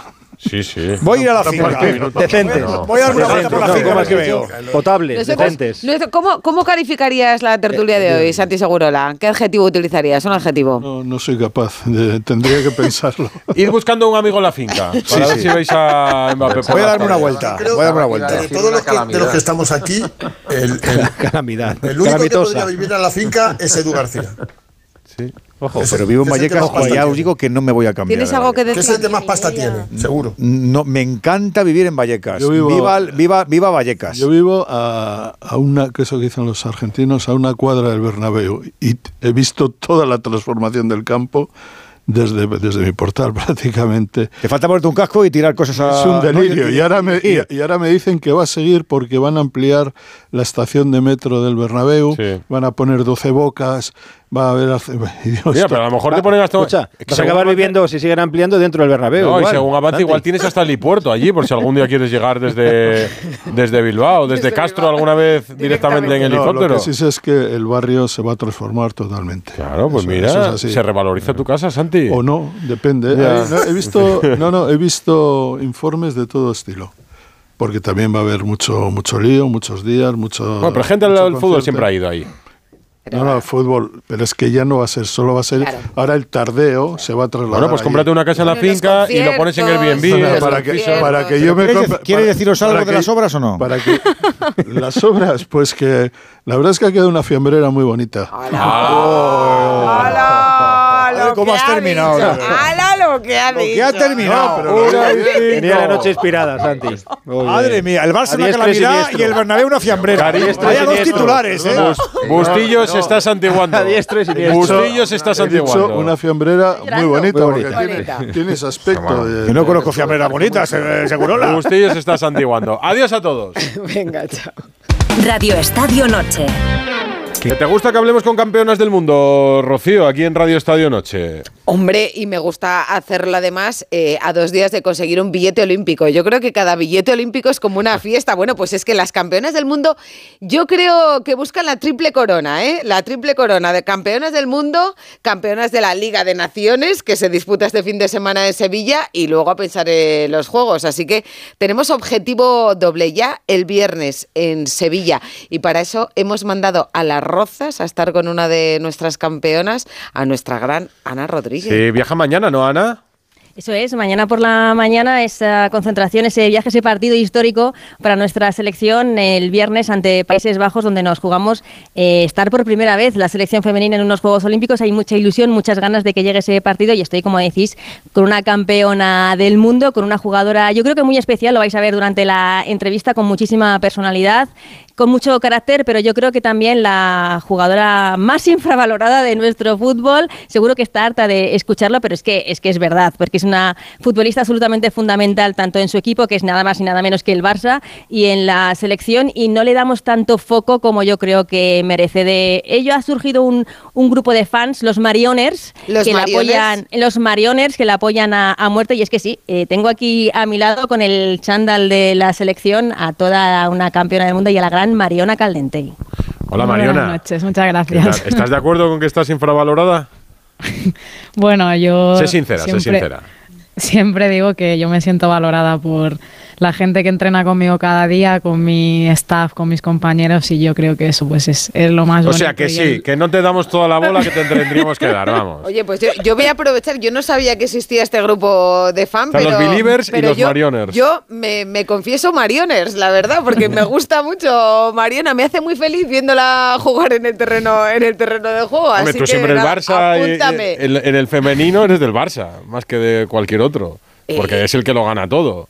Yo, yo soy de, de- en el fútbol femenino soy de, De la todo. de la selección soy española. de todo, de todo. Me encanta que el Barça gane la Champions y me gusta mucho ver jugar a Mariona Candeltein, que además marca muchos goles también, que eso es una cosa, Sí. eso Es es, que- una cosa que, que- que vale mucho. Repetir lo del año pasado es imposible, ¿no, Mariona?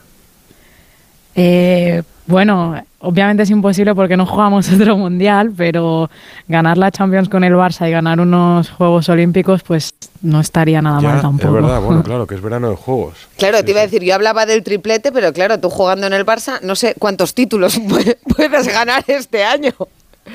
Bueno, obviamente el objetivo es con el Barça ganar los cuatro que tenemos y con la selección pues primero ganar a Países Bajos para poder estar en los Juegos Olímpicos. Obviamente ese es nuestro primer objetivo y luego pues el segundo partido ojalá que sea el de la final de la Nations. Bueno, empezáis la concentración en Las Rozas. ¿Qué tal estos días?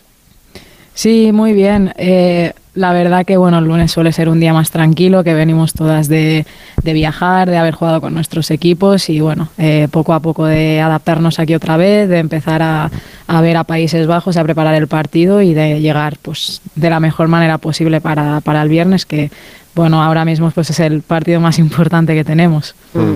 Oye, eh, Mariona, ¿a ti te ha cambiado algo en la vida el Mundial? Eh, no sabría qué decirte. Yo a priori pues te, te diría que, que no, que yo, sé- que yo haya sido consciente, no todavía, pero obviamente eh, pues poder decir que, que somos campeonas del mundo y que hemos hecho historia, pues creo que es algo muy bonito y que pesa mucho y que seguramente pues cuanto vaya pasando el tiempo, pues más, más lo valoraremos nosotras, más lo valorará todo el mundo. Así que bueno, eso queda ahí para la historia.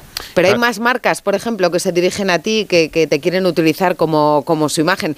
Yo siempre digo eh, que a mí, los y las deportistas, me parecéis eh, eh, las mejores imágenes que puede elegir cualquier marca para vender eh, sus productos.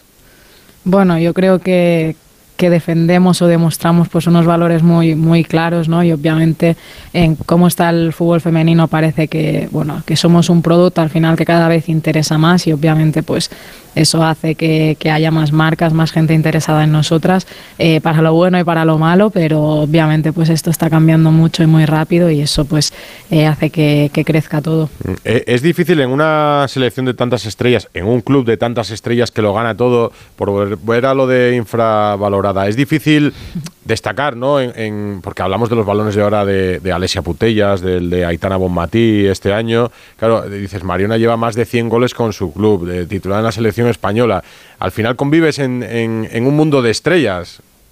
¿Se sí, acepta? Así, así es, y obviamente pues eh, todas las que has nombrado y otras compañeras que, que están nominadas a otros títulos pues son cosas totalmente merecidos. Ojalá pudiésemos estar todas porque al final, bueno, el fútbol no deja de ser un, un deporte de equipo que la- las unas sin las otras pues no estaríamos donde estamos, pero bueno, al final pues como dices es un equipo y una selección llena de, de mucha gente muy buena y eso hace que también pues que nos hagamos mejores entre nosotras y que al final llegue lo que queremos que son los títulos de- colectivos. Esto le pasaba a Villa también en Sudáfrica, ¿sabes? Que entre Xavi y Iniesta pues, se llevaban el protagonismo y al final Villa metía una cantidad de goles, pero pasaba como más desapercibido.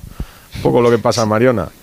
Sí, a ver, al final pues yo creo que también son un poco eh, épocas y, y bueno, también, bueno, siempre digo, no está el caso de, de Caro, de Patri, pues también otras Mm. jugadoras que, bueno, no las voy yo a descubrir, ¿no? Que son muy buenas y tampoco pues eh, igual no han recibido todos los reconocimientos en cuanto a premios individuales que merecen, pero yo creo que lo más bonito para nosotras, como ya he dicho antes, es sentir el respeto y, y el, el valor que te da la gente que está contigo en el día a día. ¿Y lo notas en el día a día? Por, Sí, por la yo- calle, la gente te conoce más, las niñas te dicen quiero ser como tú. Sí. Bueno, las niñas y los niños. Y lo- sí, los niños también. En- al final, bueno, ba- en Barcelona, desde los récords del Camp Nou, pues sobre todo esto, los últimos dos, tres años se, se ha notado pues, pues ese cambio, ¿no? Como la, la ciudad pues nos sigue mucho, nos, nos sigue muy de cerca y la verdad que, que nos muestran siempre un respeto súper bonito y al final pues también al ser de Mallorca, ¿no? Un sitio más, más pequeñito, siempre que, que, que vamos allí, las que somos de allí, pues también eh, notamos ese, e- ese cariño de la gente. Sí, como pioneras además. Eh, yo, yo siempre cuento que en mi pueblo, en Asturias, está el caso de Erika González, que es mucho más joven que tú, jugadora del Levante, pero que vais abriendo camino en cada sitio. En cada sitio tiene que haber un reflejo de alguien que ha llegado para que se marquen esa meta. Pues eh, tu caso, el de ella, el de jugadores jóvenes que empiezan a llegar ahora a la primera división femenina, tener un espejo. Que las niñas que empiecen con 13 o 14 años o 12 eh, sepan mirarse en alguien. Sí, está claro que es muy importante el te- tener referentes, el ir pues eh, avanzando y, y al final que las niñas que empiezan a jugar ahora pues ya tienen en la cabeza que pueden ser futbolistas. Yo de pequeña pues no era una opción que tenía en la cabeza porque no veía que eso sucediese. O sea que yo creo que, que bueno, que es importante que, que, pues tengan a, a quien admirar o a quien querer parecerse porque además creo que, que tienen muy buenas opciones donde elegir porque aparte de, buenas jugadoras pues eh, creo que somos un vestuario de, de gente buena y que, bueno, eh, aparte de, de jugar a fútbol, nos formamos, estudiamos. eh, yo creo que, que, bueno, que es importante que las niñas vean eso también. Ana. Eh, yo te quería preguntar por esta concentración, básicamente, eh, ¿cómo está Alexia Putellas? Que es, mm, no sé si sabéis si va a poder jugar, si no. Bueno, eso se lo tenéis que, que preguntar a ella. Yo no voy a hablar eh, por ella, pero Alexia está, está tranquila, está bien, así que eso es lo más importante. ¿Os sorprendió que entrara en la lista o no? Eh, bueno, no, es que no sé, no sé qué decirte, la verdad. Es un tema que, que bueno, que cansa un poco, ¿no? Y que no, no va relacionado conmigo, o sea que eh, no sé. Eh, lo importante para nosotras es que Alexia esté bien, que obviamente pues es nuestra capitana, queremos que esté cerca y que esté que esté sana y fuerte y a partir de ahí pues eh, yo no soy la seleccionadora, o sea que no soy yo quien elige. ¿Y qué tal con Monse Tomé? Ya ahora que ya Bien. lleváis una etapa. Bien, con Monse pues eh, la conocemos de, de hace muchos años.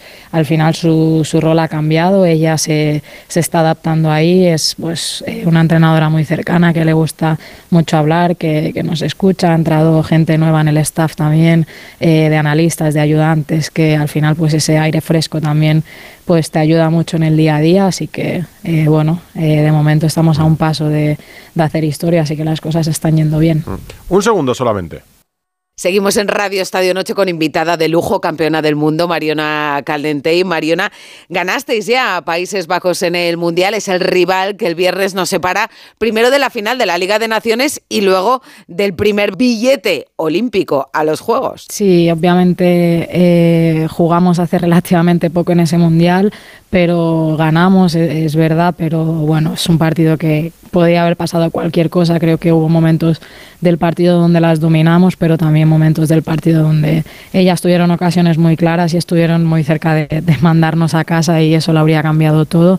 Y bueno, esperamos que sea un partido pues igualado como han sido los últimos que hemos jugado contra ellas. ¿Te da igual que, que hubiese sido en Cádiz como estaba previsto que se haya tenido que cambiar la cartuja? Eh, porque el Cádiz renunciase por la cercanía del, del partido de- del Cádiz, o eso a vosotras os da igual?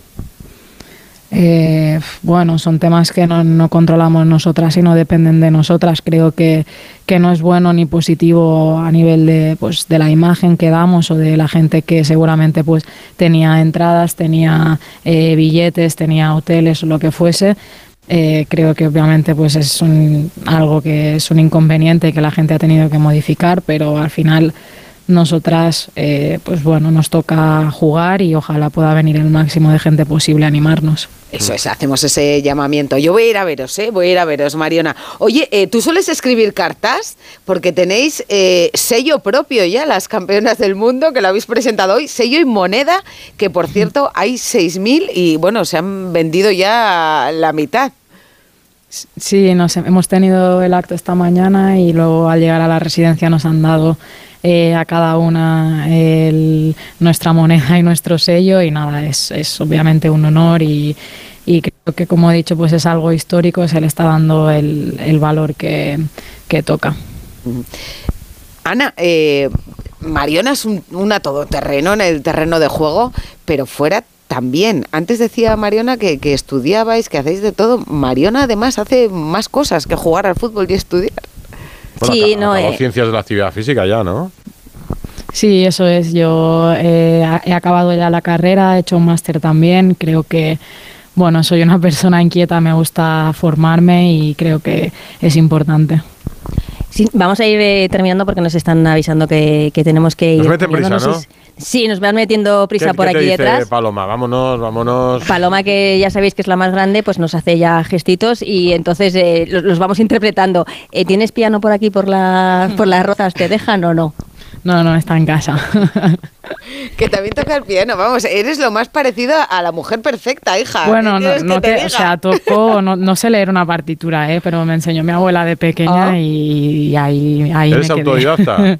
sí, bueno, mi abuela de profesora y luego yo por mi cuenta.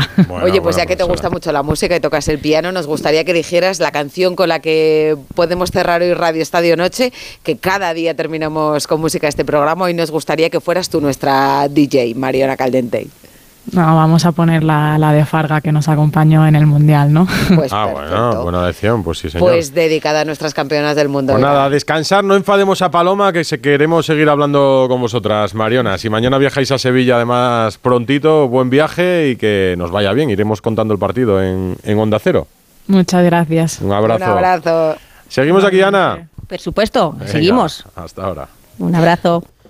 Y hablando de música, que hemos terminado hablando de música con Mariona Caldentey, esto es información servicio, porque desde las 6 de la tarde en el parking de la Cartuja, ¿eh? así como prolegómeno bueno para un partido bueno, va a haber, eh, va a haber un concierto, va a estar India Martínez, Mm. entrada gratuita hasta completar aforo y además allí darán entradas para, para el partido. Pero, Tú eres la no te- telonera de India Martínez, Yo, ¿no? bueno, la telonera, sí voy a cantar, no te digo. ¿No vas a cantar?